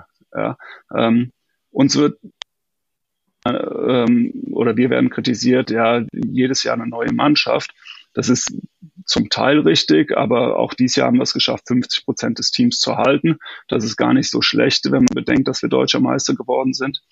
Ähm, aber ich finde es auch eine, eine tolle Sache und das müssen wir ins Positive umgehen, dass wir Spieler wie Juan Nunez hier finden und, und ähm, spielen sehen dürfen, dass ein Jago hier hinkommt ähm, und ist doch toll, wenn wir in einem Jahr schon wieder den nächsten spannenden Spieler hier ähm, sehen dürfen und bewundern dürfen. Wie habt ihr euch äh, vorgenommen oder wie, wie, macht ihr das im Alltag mit diesen jungen Spielern umzugehen, dass die auch tatsächlich funktionieren? Also jetzt zum Beispiel Juan Núñez kommt aus Madrid nach Ulm, ist es glaube ich äh, von der Stadt her allein eine Riesenumstellung, vom Wetter her, vom Essen her, von der Kultur her. Wie kriegt man solche Jungs, also wie viel ähm, Förderung und wie viel Forderung ist, ist dabei? Wie lebt ihr das als Verein? Ist das super individuell oder äh, habt ihr da schon auch, sagt ihr, das gibt Grenzen? Also alleine leben und kochen müssen die schon können, ansonsten brauchen sie auch nicht Profi werden. Ja, das ist recht individuell und gleichzeitig müssen wir ein gutes Gefühl haben, dass die, die ähm, allein einkaufen gehen können, weil sonst werden es auch als Basketballer nicht funktionieren können. Ja. Ähm, also wir haben die Erfahrung gemacht, wenn man die zu sehr verwöhnt, dann, dann ist das für keinen hilfreich. Ähm, aber da ist es interessanterweise so, dass gerade College-Spieler ähm, als ähm, ja, überrascht sind, wie selbstständig sie auf einmal als Profi ähm, ja, denen wird wirklich äh, das meiste vor den Allerwertesten getragen. Und, und ähm, hier müssen sie auf einmal von A nach B mit Auto selbst fahren, auch noch selbst einkaufen und selbst kochen. Ähm, bei europäischen Spielern ist das Problem ehrlich gesagt ein etwas geringeres. Und gerade jetzt zum Beispiel Juan Núñez, ähm, der ist von der ersten Minute an komplett selbstständig hier ähm, unterwegs gewesen. Und das ist besonders beeindruckend, hat ähm, richtig an, eingefordert, dass er quasi diese Kultur kennenlernen darf, indem er halt auch die, die deutsche Sprache lernt. Ähm, also da war die Integration komplett reibungslos. Auf dem rein sportlichen Level ist es so, dass wir auch manchmal kritisiert werden, naja, ihr, ihr schenkt ja mehr oder weniger Spielzeit. Ähm, und äh, klar ist dann einfach, dass sich jemand entwickelt. Und diesem ähm, Vorwurf stelle ich entgegen, dass jeder ähm, ausschließlich nach Leistung beurteilt wird. Also keiner bekommt bei uns einen Freifahrtschein, wenn die Leistung nicht stimmt, werden die Minuten auch nicht da sein. Was wir allerdings haben, ist ein etwas anderen Umgang mit Fehlern. ähm, es ist eben nicht so, dass ein Fehler gleich zu, zu einer knallharten Konsequenz führt, weil wir zum dazugehören. Ja. Ähm, wir wollen natürlich vermeiden, dass die gleichen Fehler wieder und wieder gemacht werden, aber grundsätzlich ist ein Fehler jetzt nichts äh, katastrophales oder brutal negatives, sondern äh, Fehler gehören dazu. Ähm, wenn wir grundsätzlich sehen, dass der Spieler bereit ist, an seine Leistungsgrenzen zu gehen, mit der richtigen Arbeitseinstellung zu arbeiten, dann, dann ist dieses Fehlermanagement ein ähm, untergeordneter Teil. Ja, dann, dann wird er seine Chancen auch weiterhin erhalten, weil, weil wir einfach wissen, dass Fehler dazugehören. Erst recht bei Jungspielern. So lange dabei, ihr fahrt da ein ganz klares Konzept. Du hast das eben auch nochmal ausführlich begründet. Ist das für dich nach wie vor reizvoll? Man hört ja auch immer wieder links und rechts so Sachen, dass auch Interesse an dir gibt von anderen Nationalverbänden aus anderen Ländern, was sogar Euroleague-Clubs betrifft. Wäre das für dich vorstellbar, nochmal wieder zu einem anderen Club zu gehen, sei es als Trainer oder als Sportdirektor oder hast du es dir in Ulm so gemütlich eingerichtet und hast die nächsten Schritte so klar vorgezeichnet, dass das deine Präferenz bleibt?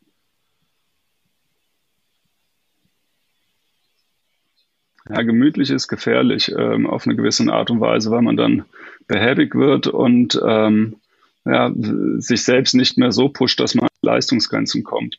Also ich versuche es mir eben nicht gemütlich zu machen und ähm, halte mir auch deswegen immer die Option offen, dass ich vielleicht irgendwann wieder als Trainer arbeiten möchte oder dass ich ähm, in, in, an einem anderen Standort arbeiten möchte.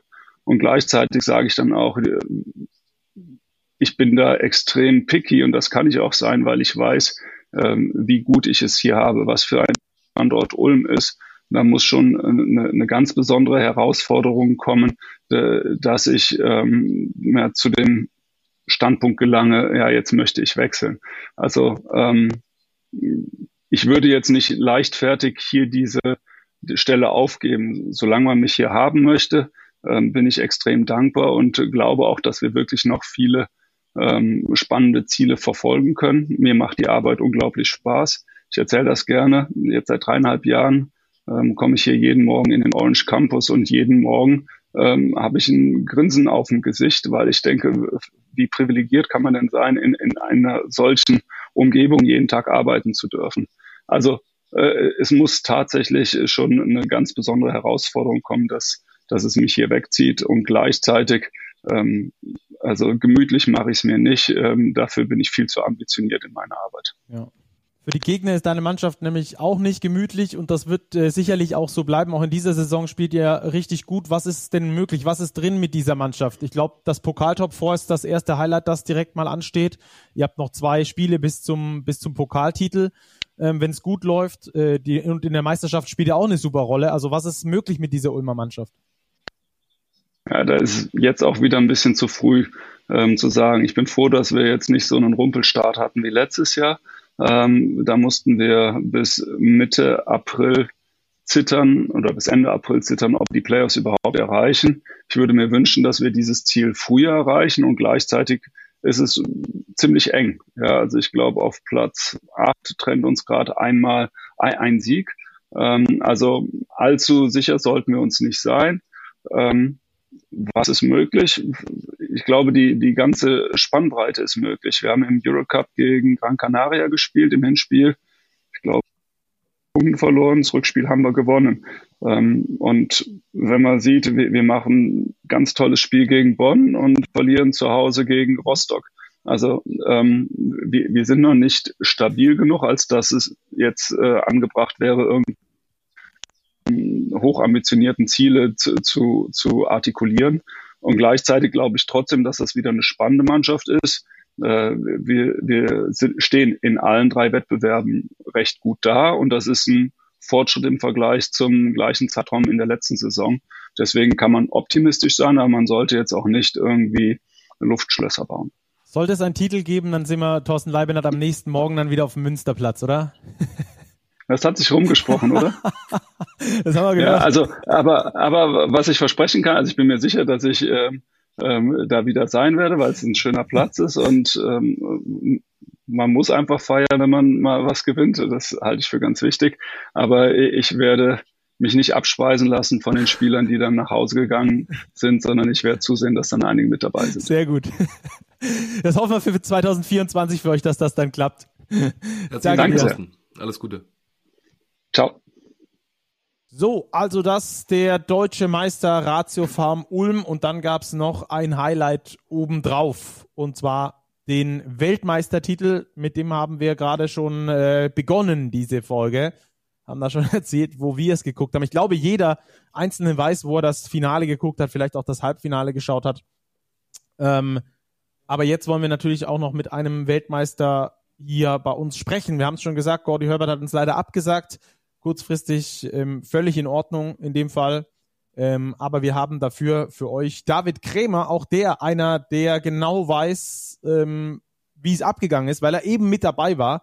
Und äh, Robert, ich finde, äh, gerade seine Position ist gar nicht so einfach, wenn wir beleuchten, dass er als Starspieler von äh, den Löwen Braunschweig mitgegangen ist. Einer, der im Schnitt, ich weiß nicht, ich habe die Statistik nicht vorliegen, aber wahrscheinlich um die 15 Würfe pro Spiel gekriegt hat und äh, jetzt äh, dort zur Nationalmannschaft geht und weiß, wenn ich Glück habe, spiele ich ein paar Minuten, wenn nicht, habe ich ein DNP im Statistikbogen stehen.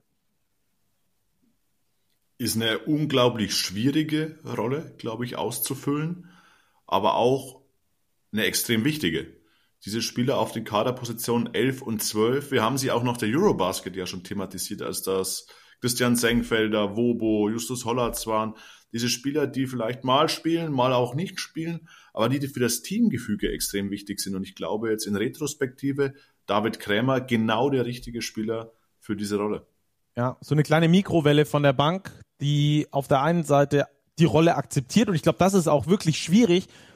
Da brauchst du nämlich diese Hoffnung daran, dass die Mannschaft auch ohne dich funktionieren kann. Also ähm, ich hatte das selbst auch in viel kleinerem, aber, aber dass du als elfter, zwölfter Spieler irgendwo in der Mannschaft bist, dass du, du kannst entweder dieser Mannschaft vertrauen und sagen, die werden es schon richten und vielleicht kann ich einen kleinen Beitrag dazu leisten auf dem Feld, ansonsten muss ich es abseits des Feldes tun. Oder auf der anderen Seite, ähm, wenn sie mich brauchen, dann muss ich aber auch da sein. Ich glaube, die Rolle ist gar nicht einfach, vor allem, wenn du aus so einer Star-Rolle rauskommst in der, in der Bundesliga, oder Robert? Ja, das ist äh, komplett einmal den Rollenswitch vollziehen von ganz oben nach ganz hinten. Zumal mit so ein bisschen extra Druck, das ist derjenige, der wurde beim vergangenen Turnier gecuttet als letzter Mann. Jetzt ist er dann noch dabei. Um, was passiert dann, wenn er aufs Feld kommt? Und was ist passiert?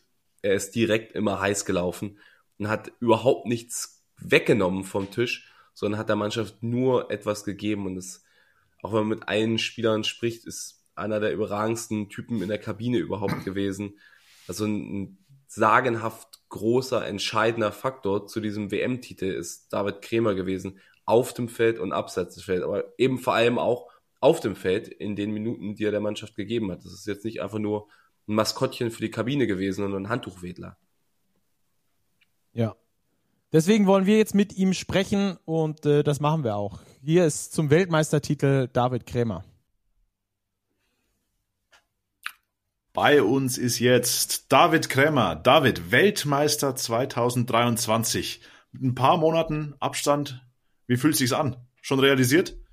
Ja, schon ein bisschen langsam fühlt sich, fühlt sich schon sehr gut an. Also, ja.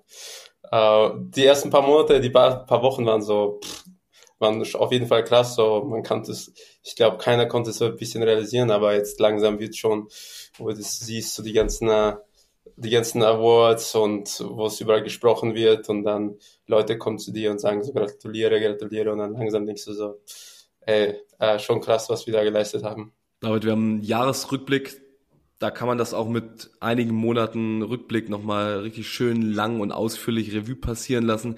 Ich habe eben schon gesagt, im Vorgespräch, derjenige, der behauptet, dass du sein Lieblingsmitspieler aller Zeiten bist, Justus Hollatz, der hat mir nach dem WM-Titel erzählt, nach dem Spiel in Dubai gegen die USA, das ihr knapp verloren habt, da habt ihr euch in der Kabine zusammengesetzt und habt gemeint, ey, Alter, wir können Weltmeister werden. Wir waren so nah dran. Siehst du das, war das für dich rückblickend ähnlich und wie hast du so die WM wahrgenommen? Ja, also ich glaube, das hat schon, ich sage so, alles hat letzten Sommer schon angefangen mit der EM.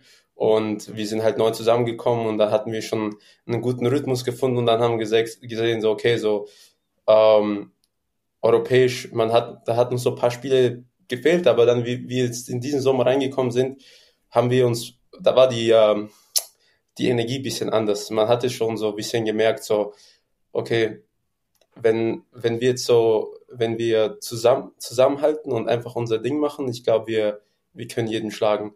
Und dann ähm, hatten wir halt die, die Testspiele, dann hatten wir das Testspiel gegen Kanada in Berlin und dann haben wir gegen Kanada verloren in Hamburg im Supercup. Und da war schon der erste Test und man hat so gesehen, so okay, ähm, ich, war, ich glaube, das war gut, dass wir verloren haben gegen, äh, gegen ähm, Kanada, weil man hat gesehen, okay, was fehlt uns für den nächsten Schritt. Und dann sind wir nach Dubai gegangen und Dubai, okay, haben wir dann Griechenland, okay, zerstört, sagen wir so. Und dann kam äh, USA und sagen wir so der erste Test, wo wir sagen so, okay, den können wir, die können, wollen wir gegen in Final spielen, so, die wollen wir schlagen. Und dann, ich glaube, wir haben das ganze Spiel sehr gut gespielt und dann letzte, das letzte Viertel, Würfe sind nicht gefallen und dann, okay, USA hatte halt die Qualität, also die, sie werden um nichts nur 100 Millionen oder 200 Millionen bezahlt, weil die werden am Ende des Tages machen in die Würfe. Ähm, aber wir haben, trotz dass wir verloren haben, haben wir uns so gut gefühlt und haben gesagt, so, okay, wir haben das Spiel verloren, weil wir sozusagen das Spiel gegeben haben und durch unsere Mistakes. Es war jetzt nicht so, wo wir jetzt sitzen und sagen, so, boah, die waren einfach besser als wir. Es war einfach so, die sind nicht besser. Wir haben, wir haben einfach einen Fehler gemacht. Und wenn wir sie nächstes Mal sehen, dann wissen wir, was wir machen, was wir machen sollen. Und ich glaube, nach dem Dubai-Spiel war so, trotz dass wir verloren haben, war unser, so unser Selbstbewusstsein-Boost so hoch und unsere Energie und unser, unser einfach Team war einfach so, so zusammen, wo ich jetzt so langsam bemerkt habe, so, okay, wir können, wenn, wenn wir, wenn jeder locked in, locked in ist, dann können wir echt was Gutes machen. Hm. Gab es während des Turniers so einen Punkt, wo du sagtest, jetzt hat es Klick gemacht? Ich glaube, es gab ja ein paar so ikonische Momente. Ich erinnere mich einerseits an diesen Wurf von Bertans im Spiel gegen die Letten, wo ja auch ja. alles hätte vorbei sein können. Und ihr ja. seid da durchgekommen. Ja, aber ein bisschen, ein bisschen muss, muss Glück auch dabei sein. Das ist halt so. Ist im Basketballsport, da muss ein bisschen Glück dabei sein und wir hatten halt nicht das beste Spiel, aber trotzdem, trotz dass wir, ich glaube, das war unser schlechtestes Spiel, ähm, haben wir als Team zusammengehalten und haben gesagt, okay, lass einfach die Dinge machen und auf fokussieren uns, was, was uns dazu bringt, das Spiel zu gewinnen. Ähm, und wir haben einfach super Verteidigung gespielt. Und dann, äh, dann ja, zum Schluss hatten wir auch ein bisschen Glück, aber das gehört auch dabei. Erinnerst du dich noch an den Moment, als der Ball in der Luft war, unterwegs war in Richtung Korb? Du hast es, glaube ich, von der, von der Bank aus gesehen. Das war so ein Moment, du schaust, das war so Zeitlupen-Moment, du so, du siehst einfach den Ball so in der Zeitlupe und dann denkst du so, pff, okay, weil der hat auch sehr gut ausgeschaut. Also so, das war so ein kurzer Moment, aber ich glaube, wir haben jetzt nicht so gedacht, so, okay, wo es so vorbei sein könnte. Wir haben gesagt, okay, so, das happens, das ist, so ist die Sportart, so ist es im Basketball.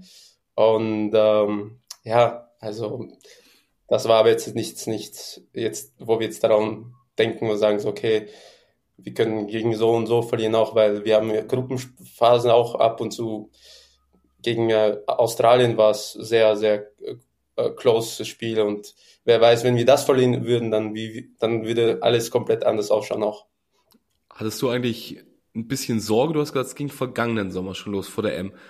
Da bist du ja noch gecuttet worden. Hattest du Sorge, dass dir das jetzt wieder passiert? Und was hat die Mannschaften, die du dann hineingekommen bist, eigentlich so ausgezeichnet? Ähm, ich sagte, Sorgen war ich nicht. Also das erste Mal, wo ich gecuttet wurde vor der EM, ich war ehrlich gesagt ein bisschen gepisst. Aber es war so, ich war jetzt nicht so gepisst auf alle. Ich denke mir so, ich war ein bisschen gepisst auf mich, weil ich denke mir so, okay, so, du wurdest gecuttet. Okay, ich muss jetzt noch, noch härter trainieren und noch mehr machen. Und den Sommer, den Sommer ähm, vor der WM, ich bin ja halt, okay, nach, nach Braunschweig bin ich kurz nach, ähm, hatte ich einen Urlaub kurz genommen und dann bin ich straight nach Los Angeles und habe mich vorbereitet und habe gesagt, diesen Sommer will ich nicht gecuttet werden. Und für mich war Cutting ehrlich gesagt keine Option. So, ich habe gesagt, so, ich, ich werde einfach alles machen, um dem Team dabei zu sein, weil ich weiß, dass ich dahin gehöre. Auch wenn andere Leute sagen, so, ja, okay, wir haben so viele Qualität, ich glaube nicht, dass Platz für David da ist und so. Und ich denke mir so, okay, so am Ende des Tages denke ich so, okay, das können die anderen Leute denken, aber bei mir war das so, okay, so ich mache einfach alles, dass, dass ich dabei bin. Und dann halt, dann gab halt die, ähm, die Phase, wo es dann, wo es dann sozusagen, wo Gott das Team entscheiden musste und er hat mich dann gefragt, so, bist du okay mit der Zwölf-Mann-Rolle? Bist du okay, ein Spiel nicht zu spielen? Bist du okay, ein Spiel zu spielen? Man weiß nie. Und ich habe gesagt, na klar, wenn ich, ich will das sofort annehmen. Und will ich, es, natürlich weiß ich, dass ich spielen kann und ich weiß, dass ich mein, mein Ding machen kann, aber wenn es um Nazio geht, dann, da muss halt das Ego, da muss das Ego auf die Seite und man muss sehen, so, okay, was können wir machen und das beste Team zu sein in den, in den zwölf Spielen oder in den acht Spielen. Mhm. Aber wie schwierig, wie schwierig ist das für einen Spielertypen wie dich? Ich meine, du warst in Braunschweig, deutscher Topscorer der Liga, hast extrem viele Würfe gehabt. Jetzt kommst du in ein Team, ja. bist zwölfter Mann, spielst vielleicht gar nicht, spielst fünf Minuten, spielst acht Minuten, bekommst nur zwei oder drei Würfe. Wie geht man als Spieler da auch mit um?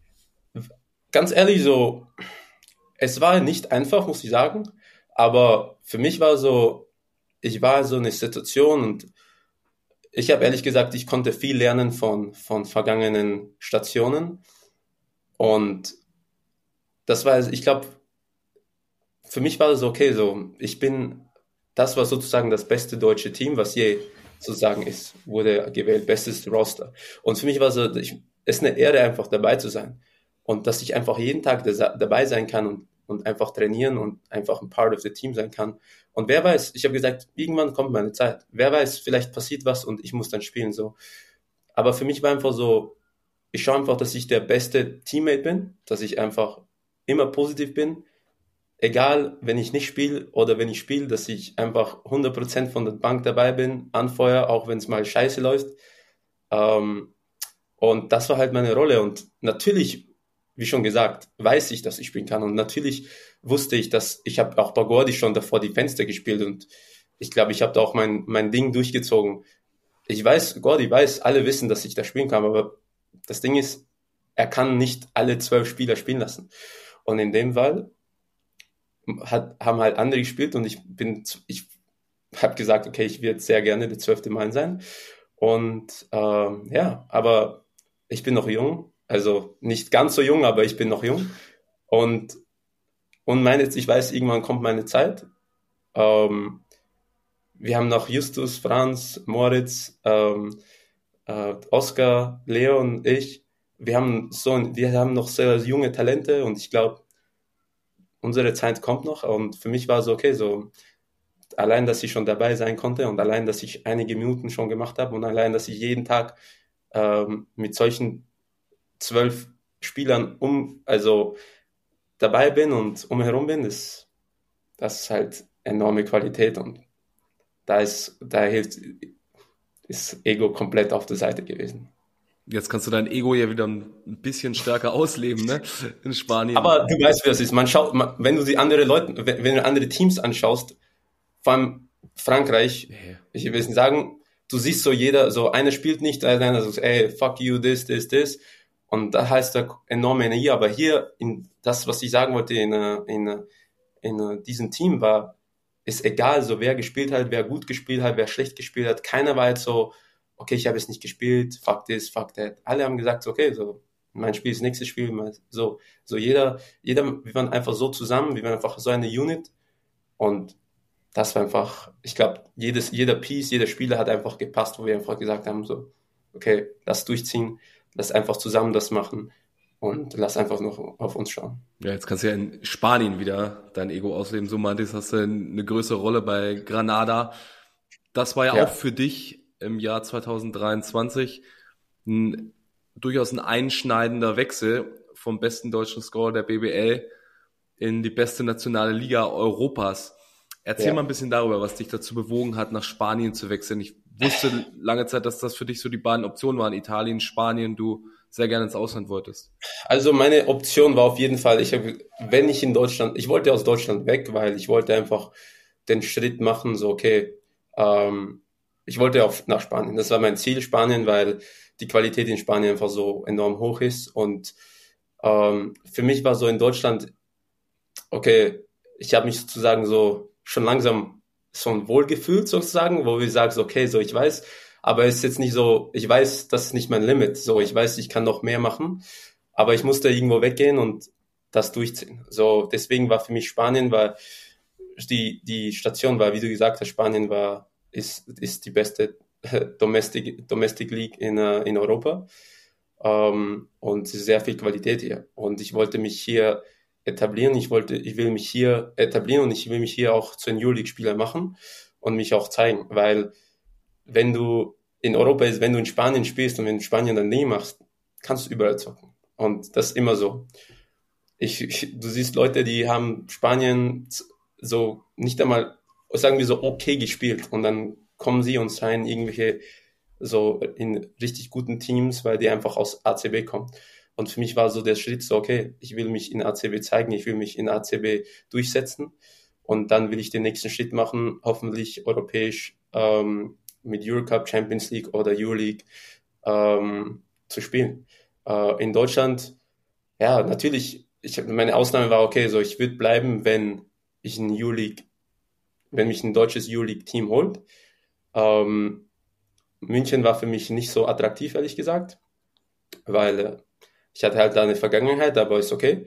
Und für mich war jetzt so, okay, ähm, war schauen, was Berlin. Aber ich, ich nehme an, Berlin hat sich da nichts ergeben. Ich habe mir gesagt, okay, so kein Ding. Äh, dann gehe ich nach Spanien. Und für mich war einfach wichtig, dass ich irgendwo in Spanien hingehe, wo ich einfach nicht äh, auf, die Bank, auf der Bank sitze und dann so bisschen spiele und dann, ja, dann geht's, und dann nach, nach einer Saison denke ich mir so, okay, dann gehe ich wieder zurück ins Deutsch, nach Deutschland. Das wollte ich nicht. Ich wollte irgendwo hingehen, so, wo ich eine Rolle, größere Rolle haben kann.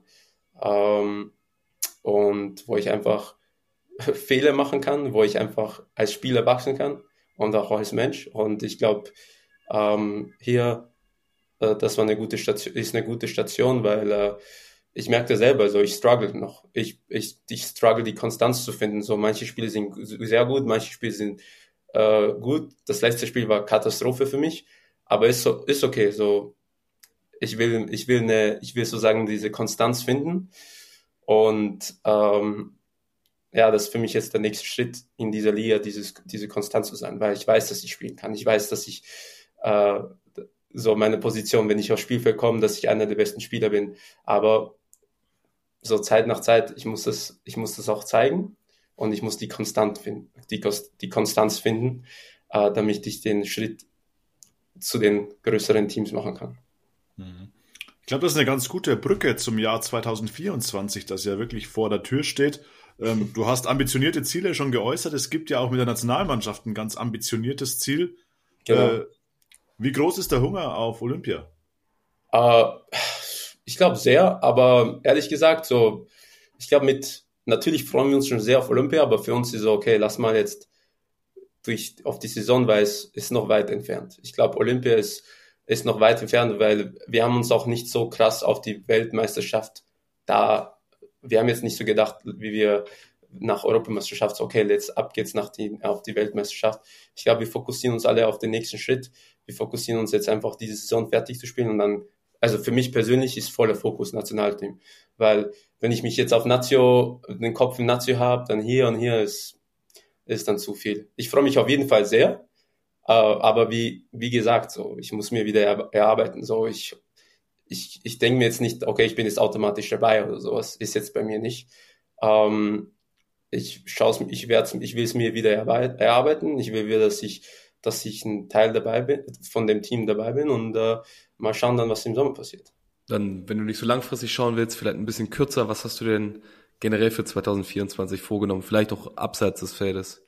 Äh, also, Okay, also wie schon gesagt, äh, ein, also hier die, äh, in der Liga mich besser, bess, ein besseres Spiel zu werden, besser zu adaptieren, dann hoffentlich bei äh, mit Ende des Jahres ähm, gut abschließen, gesund abschließen, das das Wichtigste. Ähm, und dann hoffentlich den nächsten Schritt nach Europa, also europäisch zu machen. Ähm, und dann einfach eine ein besserer Spieler in eins werden, in Verteidigung, in, äh, in Rebounds, in Reads. Ähm, und dann natürlich freue ich mich, mein Ziel ist, äh, die Nationalmannschaft, also Olympia zu schaffen und dabei zu sein. Ähm, und dann einfach keine Ahnung, also besserer Mensch zu sein, äh, wachsen, ähm, schauen, wo ich lernen kann, weil du kannst immer lernen, du kannst immer besser werden in allem, was du machst. Ähm, außerhalb des Spielfelds, am Spielfeld. Ähm, das ist das Schöne mit Basketball. Du bist immer mit Leuten herum, die du, die dich immer irgendwie was zu was Neuem bringen können. Du, du kennst immer neue Leute kennen und ja, schaue, dass ich einfach jeden Tag sozusagen meine Augen offen halte und schaue, was, wo ich lernen kann, wo ich, wo kann ich besser werden, was kann mich sozusagen, welche Schritte kann ich machen, um meine, zu meinen Zielen zu kommen. Das ist doch ein schönes Schlusswort, David. Dafür wünschen wir dir alles Gute, ganz viel Erfolg. Wir verfolgen dich weiter in Spanien Vielen und Dank. alles Gute fürs neue Jahr 2024. Ebenfalls. Dankeschön. Danke dir, David. Perfekt. So, jetzt haben wir auch wirklich alle Großereignisse einmal abgedeckt. Wir sind äh, auch beabsichtigterweise jetzt nicht auf Absteiger ähm, oder ähm, sonstiges eingegangen hier bei uns in der Folge. Das hätte, glaube ich, auch den Rahmen gesprengt. Und wenn man dann danach fragt, woran lag es denn, woran hatte die Lehchen sozusagen, ähm, dann gibt's da, glaube ich, auch zu viele verschiedene Versionen.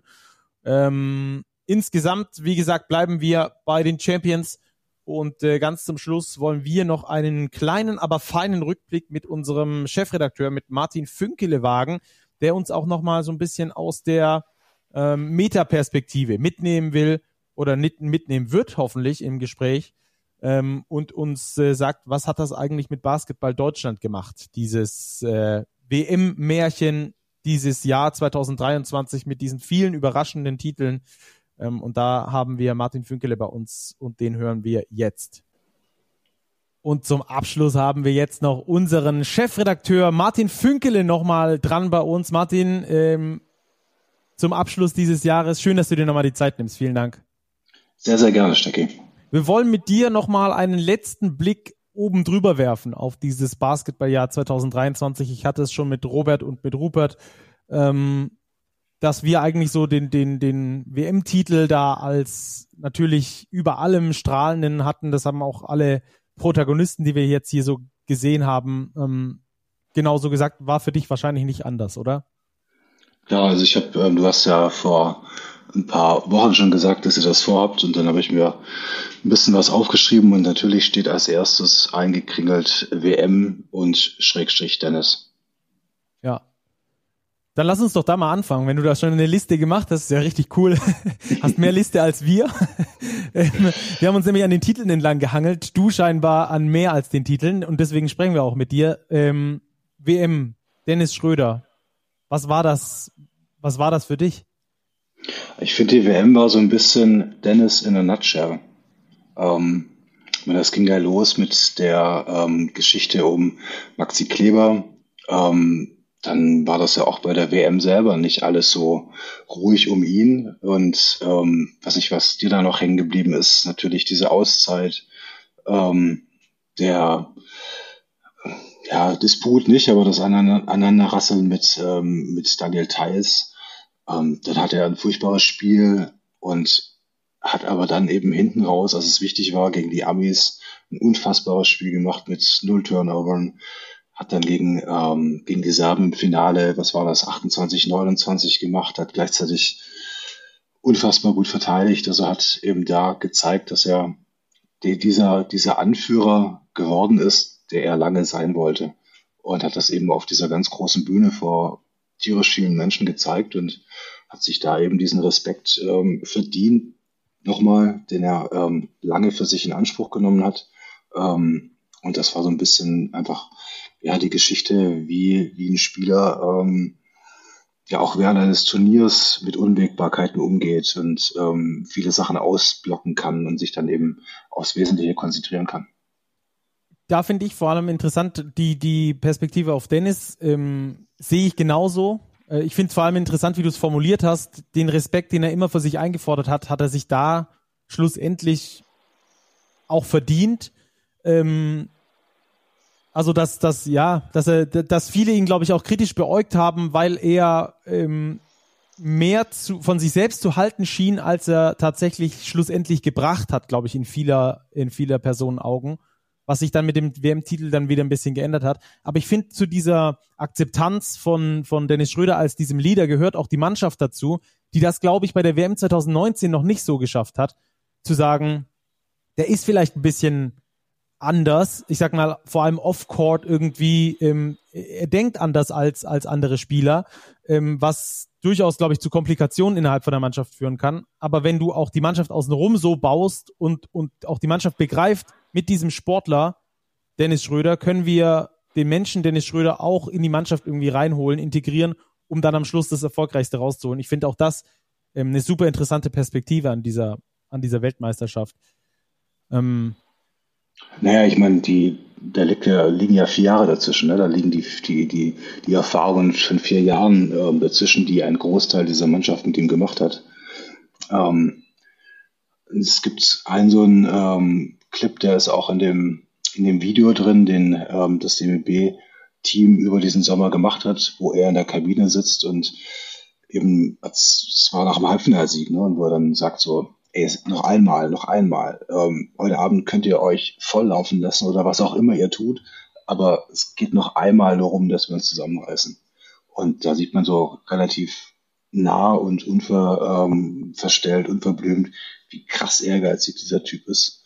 Und ähm, ich glaube, das ist eben auch ein Teil der, des, des Motors dieser Mannschaft, ähm, der diese Truppe so weit hat kommen lassen wenn wir ähm, diese WM versuchen, nochmal runterzubrechen auf das, was danach passiert ist, auf das, was ähm, uns diese WM gebracht hat, in, in Anführungsstrichen. Ähm, ich habe es mit, mit äh, Niklas Wimberg vorhin schon gehabt, der hat gesagt, was uns, also dass er von Leuten angesprochen wird, die theoretisch nichts mit Basketball zu tun haben, also die jetzt nicht so ein Inner Circle sind und die sagen, Mensch, Weltmeisterschaft, super, habe ich gesehen, voll geil ist das das, was ähm, die WM uns gebracht hat, dass es etwas breiter gestreut ist, auch wenn es flach bleibt. Also du hast jetzt nicht eine Million neue Basketballfans, aber diese Aufmerksamkeit, dass da was war beim Basketball, dass da auch was passiert, dass es attraktiv ist, dass die erfolgreich sind. Ist es das, was es uns gebracht hat am Schluss? Ich glaube, es gibt sicherlich viele Ebenen, wo man das jetzt irgendwie gucken kann, was das gebracht hat.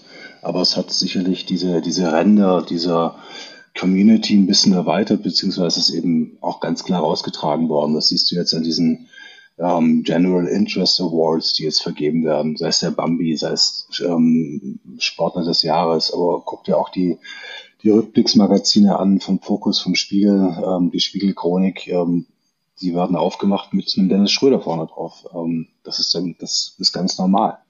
Und ähm, ich finde das auch cool und man soll das genießen und ähm, also ja, also ich denke, die, ähm, die WM hat ganz viel gebracht und hat eben vor allem gebracht, ähm, dass diese Sportart mit dieser Mannschaft, die ja so, so großartig auf dem Feld funktioniert hat, aber die aber auch eben so, so nahbare Typen hat, die man, die einfach, die man, ja, mit denen man mitfiebern kann, ähm, die Emotionen zeigen, die man, die sich auch gerieben haben. Also diese, ich glaube, diese Mannschaft ist einfach ins Herz geschlossen worden von vielen Leuten und die werden sich an die erinnern, wenn die wieder auftritt. Ähm, das ist leider nicht so häufig der Fall.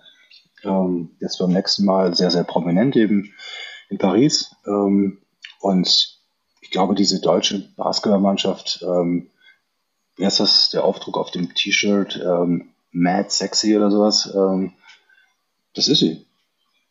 Ja. Ähm, Lass uns noch ein bisschen weiter gucken wie die WM, ähm, weil ich glaube, das Thema kann man wirklich in einem Vier-Stunden-Podcast machen, aus welchen ähm, Ebenen man die WM auch betrachtet, ähm, dass sie uns jetzt nicht die Hallen bis oben hin füllt und so, das war, glaube ich, schon währenddessen klar. Das haben auch schon die Stimmen des Basketballs, die man sonst so hört, auch ähm, schon äh, davor schon rausposaunt. Bushi zum Beispiel, der dann sofort geschrien hat, das gab es noch nie und das wird auch weiterhin so sein. Es wird weiterhin ein schleichender Prozess sein, aber das Jahr 2023 war mehr als diese Weltmeisterschaft. Äh, du hast noch ein paar Sachen notiert. Was steht denn noch auf deinem Zettel zum Beispiel? Können wir jetzt die Dubletten wahrscheinlich wieder streichen. Du hast vorhin gesagt, ähm, dass ihr mit ähm, DJ Shorts gesprochen habt. Natürlich ist Bonn ähm, eine Geschichte von 23. Natürlich ist Ulm eine Geschichte, die Playoffs in Ulm. Die Eurobasket der Frauen ist für mich eine Geschichte. Mhm. Ich finde aber auch diese, dieser Mitgliederzuwachs ähm, des DBBs ähm, und eben diese WM-Effekte ist für mich auf jeden Fall mit 23 ähm,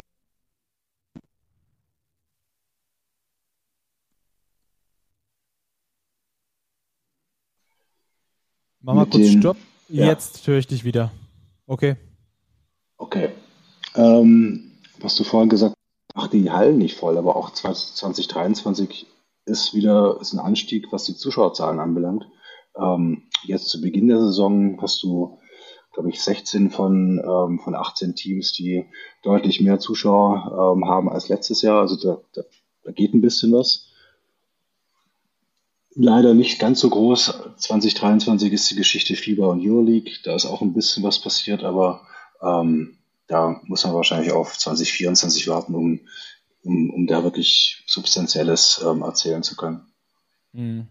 Super viele mega interessante äh, Geschichten. Wir werden leider nicht auf alle eingehen können. Wie gesagt, die Ulmer und die Bonner haben wir schon behandelt vor dir mit den Protagonisten dort. Ähm, was ich sehr interessant finde, die Eurobasket der Frauen, ähm, wo ich gerne noch mal ganz kurz mit dir reingucken würde, denn ähm, die wurde das erste Mal groß übertragen.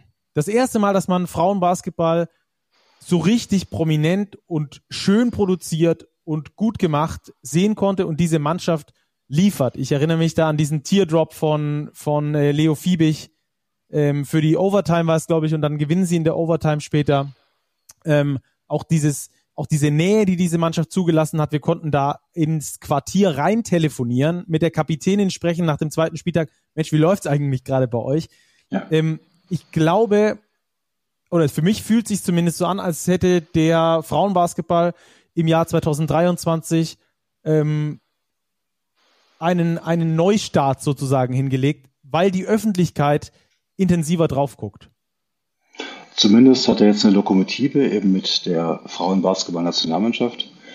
Wir haben damals ja ähm, beim Blick Magazin auch ein halbes Heft ähm, vor dieser M gemacht, ähm, weil ich auch das Gefühl habe, dass da was geht so sehr man sich jetzt freuen kann über das, was während der EM zu sehen war, das war das erste Mal nach, nach zwölf Jahren. Ich glaube, für viele war das so ein Aha-Moment. Ähm, weiß ich, wenn du das letzte Mal ein, ein Frauenspiel gesehen hast, das ist lange her. Man, man kennt das so von Freundinnen und aus Turnhallen und dann hast du es jetzt mal eben auf einer, einer großen Bühne mit ähm, tollen Athletinnen gesehen.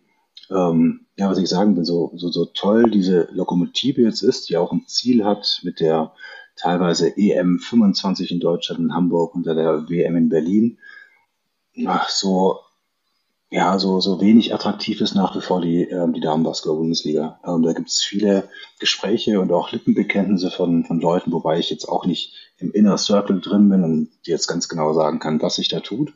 Aber da muss ich, glaube ich, noch viel mehr Alba tun, ähm, damit auch da so eine, so eine Begeisterung für Frauenbasketball ähm, ja, sich dann aus dem Kleinen immer größer ähm, wird. Und, aber wir haben zumindest gesehen ähm, bei dieser EM, dass dieser Sport, wenn er auf gutem oder auf höchstem Niveau getrieben wird, super interessant ist. Und ähm, ich vergleiche, die Männer häufig im Kopf haben, ähm, das eben mit dem Männersport zu vergleichen, eigentlich nicht, nicht, nicht zwingend zu ziehen sind. Also ich glaube, das ähm, ist eine eigene Sportart und ähm, ist cool. Absolut. Äh, dazu auch gerne nochmal das Interview lesen im aktuellen Heft, in unserem Interviewheft mit äh, Ireti Amojo. Die erzählte auch sehr viele interessante und vor allem kluge Dinge dazu, ähm, zu diesem Thema. Ähm, der Frauenbasketball bin ich absolut bei dir, gerade was die Liga angeht. Äh, da muss ich sehr vieles tun. Das ist auch wirklich schwer darüber zu berichten, weil man einfach ähm, extrem schwierig an Protagonisten rankommt, weil sie sich nicht melden. Also nicht, weil sie nicht wollen, sondern weil sie sich nicht melden, ähm, weil man auch wenig Informationen bekommt, weil man wenig bespielt wird, auch mit, mit aktuellen Highlights, die es von dort gibt das ist vielleicht was, was wir für 2024 äh, mitnehmen können. Aber ich finde auch, das, was Rupert aus Hamburg erzählt hat, der da beim Testspiel war, dass da so viele Kids waren, so viele Mädels auch waren, die sich für Basketball interessiert haben. Satu Sabelli und Co. mussten da eine halbe Stunde nach Spielende noch äh, Interview, äh, äh, Autogramme schreiben, Interviews geben, Fotos machen. Ähm, da ist tatsächlich hoffentlich so eine, so eine Euphorie gerade am Entstehen, die dann über die nächsten Jahre eben äh, genutzt werden kann. Ob es für Olympia reicht, das wissen wir noch nicht. Da steht noch das äh, vorolympische Qualifikationsturnier auch bei den Frauen noch an. Wäre natürlich auch nochmal ein, richtig dickes Ding, wobei es dort gegen schwierige Mannschaften gibt, geht. Aber ich glaube, das ist was Positives, was man auf 2023 mitnehmen kann, rüber ins nächste Jahr, dass wir auch weiterhin den Frauenbasketball da ins Zentrum rücken. Da sind wir auch ganz äh, direkt dran beteiligt, weil wir auch die Themen auswählen können. Ähm, was wäre noch was, was du mitnehmen würdest aus 2023 nach 2024? Mitnehmen? Mm. So basketballmäßig, was du erlebt hast, was du cool fandest, was du ähm, eine schöne Neuerung fandest. Ähm, also mir geht's zum Beispiel so, ich fand diese Diversität in den Titeln fand ich äh, mega schön, dass man Pokalsieger Bayern, Champions League Sieger Bonn, gut, das ist natürlich was vielleicht einmaliges, aber dann die Ulmer mit diesem Überraschungsding, weil es einfach die Liga nochmal sehr viel interessanter macht. Mhm.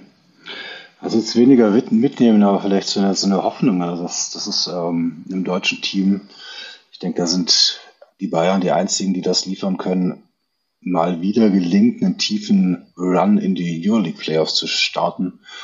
Ähm, als die Bayern das das erste Mal geschafft hat, haben, da hat man das so ein bisschen gemerkt, wie ja, wie das diese Basketball-Community auf diesen großartigen Euroleague ähm, Basketball ähm, ja, ziehen kann. Und die Bamberger haben das auch mal geschafft. Wir haben nächstes Jahr 2024 das ähm, Euroleague Final Four in, in Berlin. Öffentlich ist schon ausverkauft. Ähm, das ist, wäre auch nochmal so ein Event, das so ein bisschen ja, die Kraft hat, ähm, ja, die, die, die, die Begeisterung oder die, die, die Schönheit von Basketball ein bisschen aus, aus den Kreisen rauszutragen, die, die das ohnehin schon gerafft haben. Ähm, das ist weniger ein Mitnehmen, sondern eher so eine, so ein, eine Hoffnung an 2024. Ja, teile ich mit dir. Was hast du dir vorgenommen als Big Chefredakteur äh, aus dem Heft? Äh, was, was hast du dir da für 2024 vorgenommen? Gibt es da irgendwelche Vorsätze, wo du sagst, da würde ich gerne ein bisschen dran schrauben? Hm, also Olympia steht natürlich ganz groß bei uns auf dem Plan. Ähm, die Olympia Preview wird auch relativ sportlich zu produzieren. Olympia liegt ja ein bisschen früher in diesem, im, im Sommer als die sonstigen Fieberturniere. Da müssen wir also relativ früh rangehen. Ähm, das jetzt mal schauen, was, was die Frauen machen. Ich bin da recht optimistisch, dass es ähm, ihnen gelingt, einen, einen Sieg zu holen und das erste Mal eben zwei deutsche Teams ähm, bei den Olympischen Spielen am Start zu haben. Vielleicht schafft es ja auch noch ein ähm, 3x3-Team, dann wäre es noch krasser. Also das ist auf jeden Fall ein, ein großes Thema. Ähm, ja, ansonsten versuchen wir es eigentlich jedes, jedes Mal, jedes, jedes Jahr irgendwie zu verbessern. Irgendwie ähm, bin kein Freund von, also Routinen sind wichtig, aber sich zu wiederholen ist langweilig und ähm, langweilig, ähm, langweilig sollte es mit mir nicht geben. das ist eine sehr gute Nachricht dann auch fürs, fürs Heft 2024. Ich finde ja, dass wir schon einen richtigen Banger gelandet haben mit diesem Interview-Issue. Ähm, so, ein, so ein themenbezogenes Heft einfach zu machen, ähm, finde ich super. Ich glaube, euch, liebe Hörerinnen, liebe Hörer, hat es auch äh, extrem viel äh, Spaß gemacht, das Ganze zu lesen. Und äh, vielleicht überrascht uns Martin ja noch mit der ein oder anderen Idee dann in 2024. Das nehme ich jetzt mal als Auftrag. Sehr gut. Danke, Martin, äh, für dein Vertrauen hier für uns in den Podcast, dass du hier ab und zu mal vorbeischaust äh, und dass du uns so unterstützt. Äh, da dir natürlich nochmal ein ganz persönliches Dankeschön für das Jahr 2023. Hat ganz großen Spaß gemacht. Die Komplimente kann ich zurückgeben und ähm, lass uns einfach so weitermachen. So machen wir's. So, das war also Martin Fünkele, unser Chefredakteur, noch zum Schluss dieses Jahres und damit sind wir dann durch für dieses Jahr 2023. Was bleibt davon, Jungs? Was bleibt, Ruppi? Kann ich wieder sagen, der WM-Titel bleibt? äh, Kannst du sagen, ja? Generell glaube ich, dass Basketball doch mal eine Spur professioneller geworden ist, auch in Deutschland. Das meine ich jetzt gar nicht auf die Qualität spielerischer Art in der Liga bezogen, sondern so ein bisschen in der 360-Grad-Perspektive, dass das alles ein bisschen gewachsen ist, medial geringfügig vorangeht auf unterschiedlichen Ebenen, dass die ganzen Organisationen besser werden, die Struktur der Liga, die Struktur generell der Wettbewerbe. Man hat schon den Eindruck, Basketball ist ein wenig, wenig, wenig mehr in der Mitte der Gesellschaft angekommen, als das in den vergangenen exklusiven Randsport ja, Art Jahren war. Jetzt ist eben die Herausforderung, dass man den Weg auch weitergeht. Robert, was bleibt dir vom Jahr 2023? Muss mich Ruppi anschließen. Weltmeistertitel überstrahlt alles.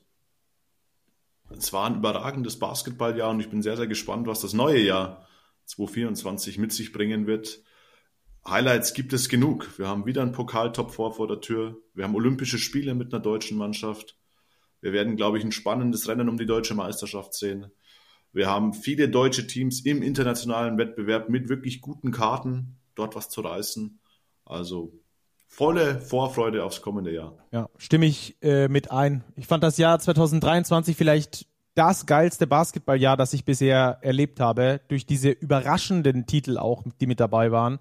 Die Basketball Champions League, der überraschende deutsche Meister, die WM. Ähm, ich glaube, es war tatsächlich das geilste Basketballjahr von den Großereignissen her, ähm, das ich bisher miterleben durfte, äh, mit meinen zarten 34 Jahren.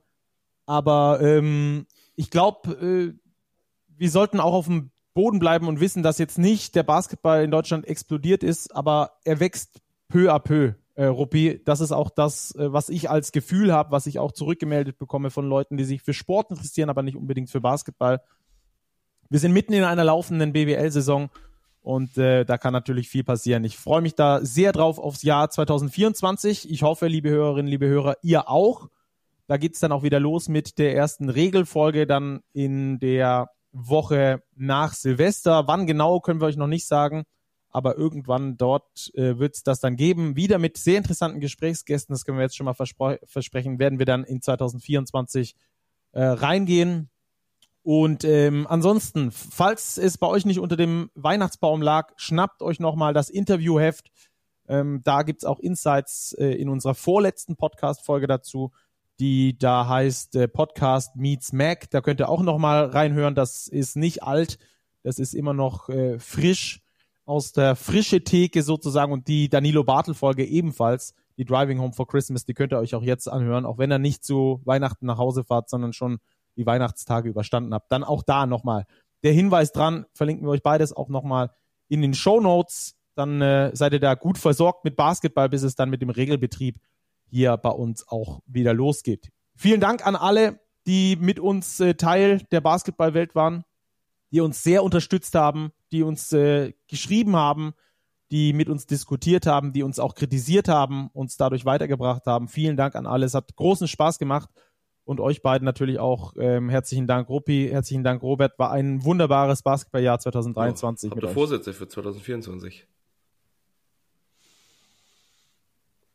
Bin kein Freund der Vorsätze, da ich mich kenne und mich meistens nicht daran halte. also es liegt an dir und nicht an den Vorsätzen.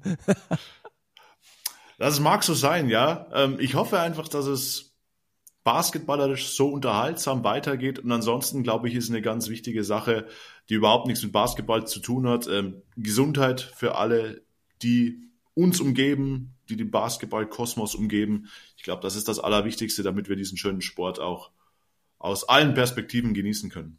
Bei mir ist es das alte Motto, weiter, immer weiter. Aber das hat jetzt nichts mit Silvester zu tun oder mit, Neu mit Neujahr oder sonst irgendwas, sondern es ähm, einfach nochmal versuchen, immer ein Stückchen besser zu werden. Äh, Kritik äh, auch, auch ernst zu nehmen und, und dann an sich selber zu schrauben, diese Bereitschaft zu haben, auch ähm, mal bittere äh, Pillen zu schlucken, um dann einfach so ein paar Schritte weiterzukommen. Das ist äh, bei mir der Vorsatz, aber den habe ich sowieso immer über das ganze Jahr. Von daher. Habt ihr so die schweren globalen Vorsätze? Ich mache jetzt mal was Menschendes, wo sich euch jeder Hörer mitgenommen fühlen kann. Ich bin ein großer Freund der Süßspeisen und Desserts und ich nehme mir immer vor, im neuen Jahr mehr Süßes zu essen, nicht weniger, weil ich es gern mache und warum soll ich mich des Spaßes berauben? Sehr gut. Perfekt. Wenn ihr. Das klingt nach einem realisierbaren Das stimmt, ja. das stimmt, ja. Aus der Perspektive kann man es auch sehen. Cool. Ähm, ja, wenn ihr uns irgendwie Rückmeldung geben wollt, unsere Kanäle sind wie immer offen, auch jetzt über die äh, Silvestertage selbstverständlich. Schreibt uns gerne an podcast.big-basketball.de oder schreibt uns eine DM in, auf X oder auf Instagram, da sind wir eigentlich immer aktiv. Und wenn es jetzt mal äh, in den Tagen etwas länger dauert, dann seht es uns nach. Ansonsten antworten wir eigentlich fast immer am selben oder dann am nächsten Tag. Äh, wir wünschen euch eine schöne Feier, geruhsame Tage, rutscht gut rüber und lasst uns gerne eine gute Podcast-Bewertung da. dann fällt uns der Start 2024 auch nochmal ein bisschen leichter. Macht's gut, bis ganz bald. Das war's aus dem Jahr 2023. Wir hören uns 2024. Ciao, ciao. Bleibt sportlich.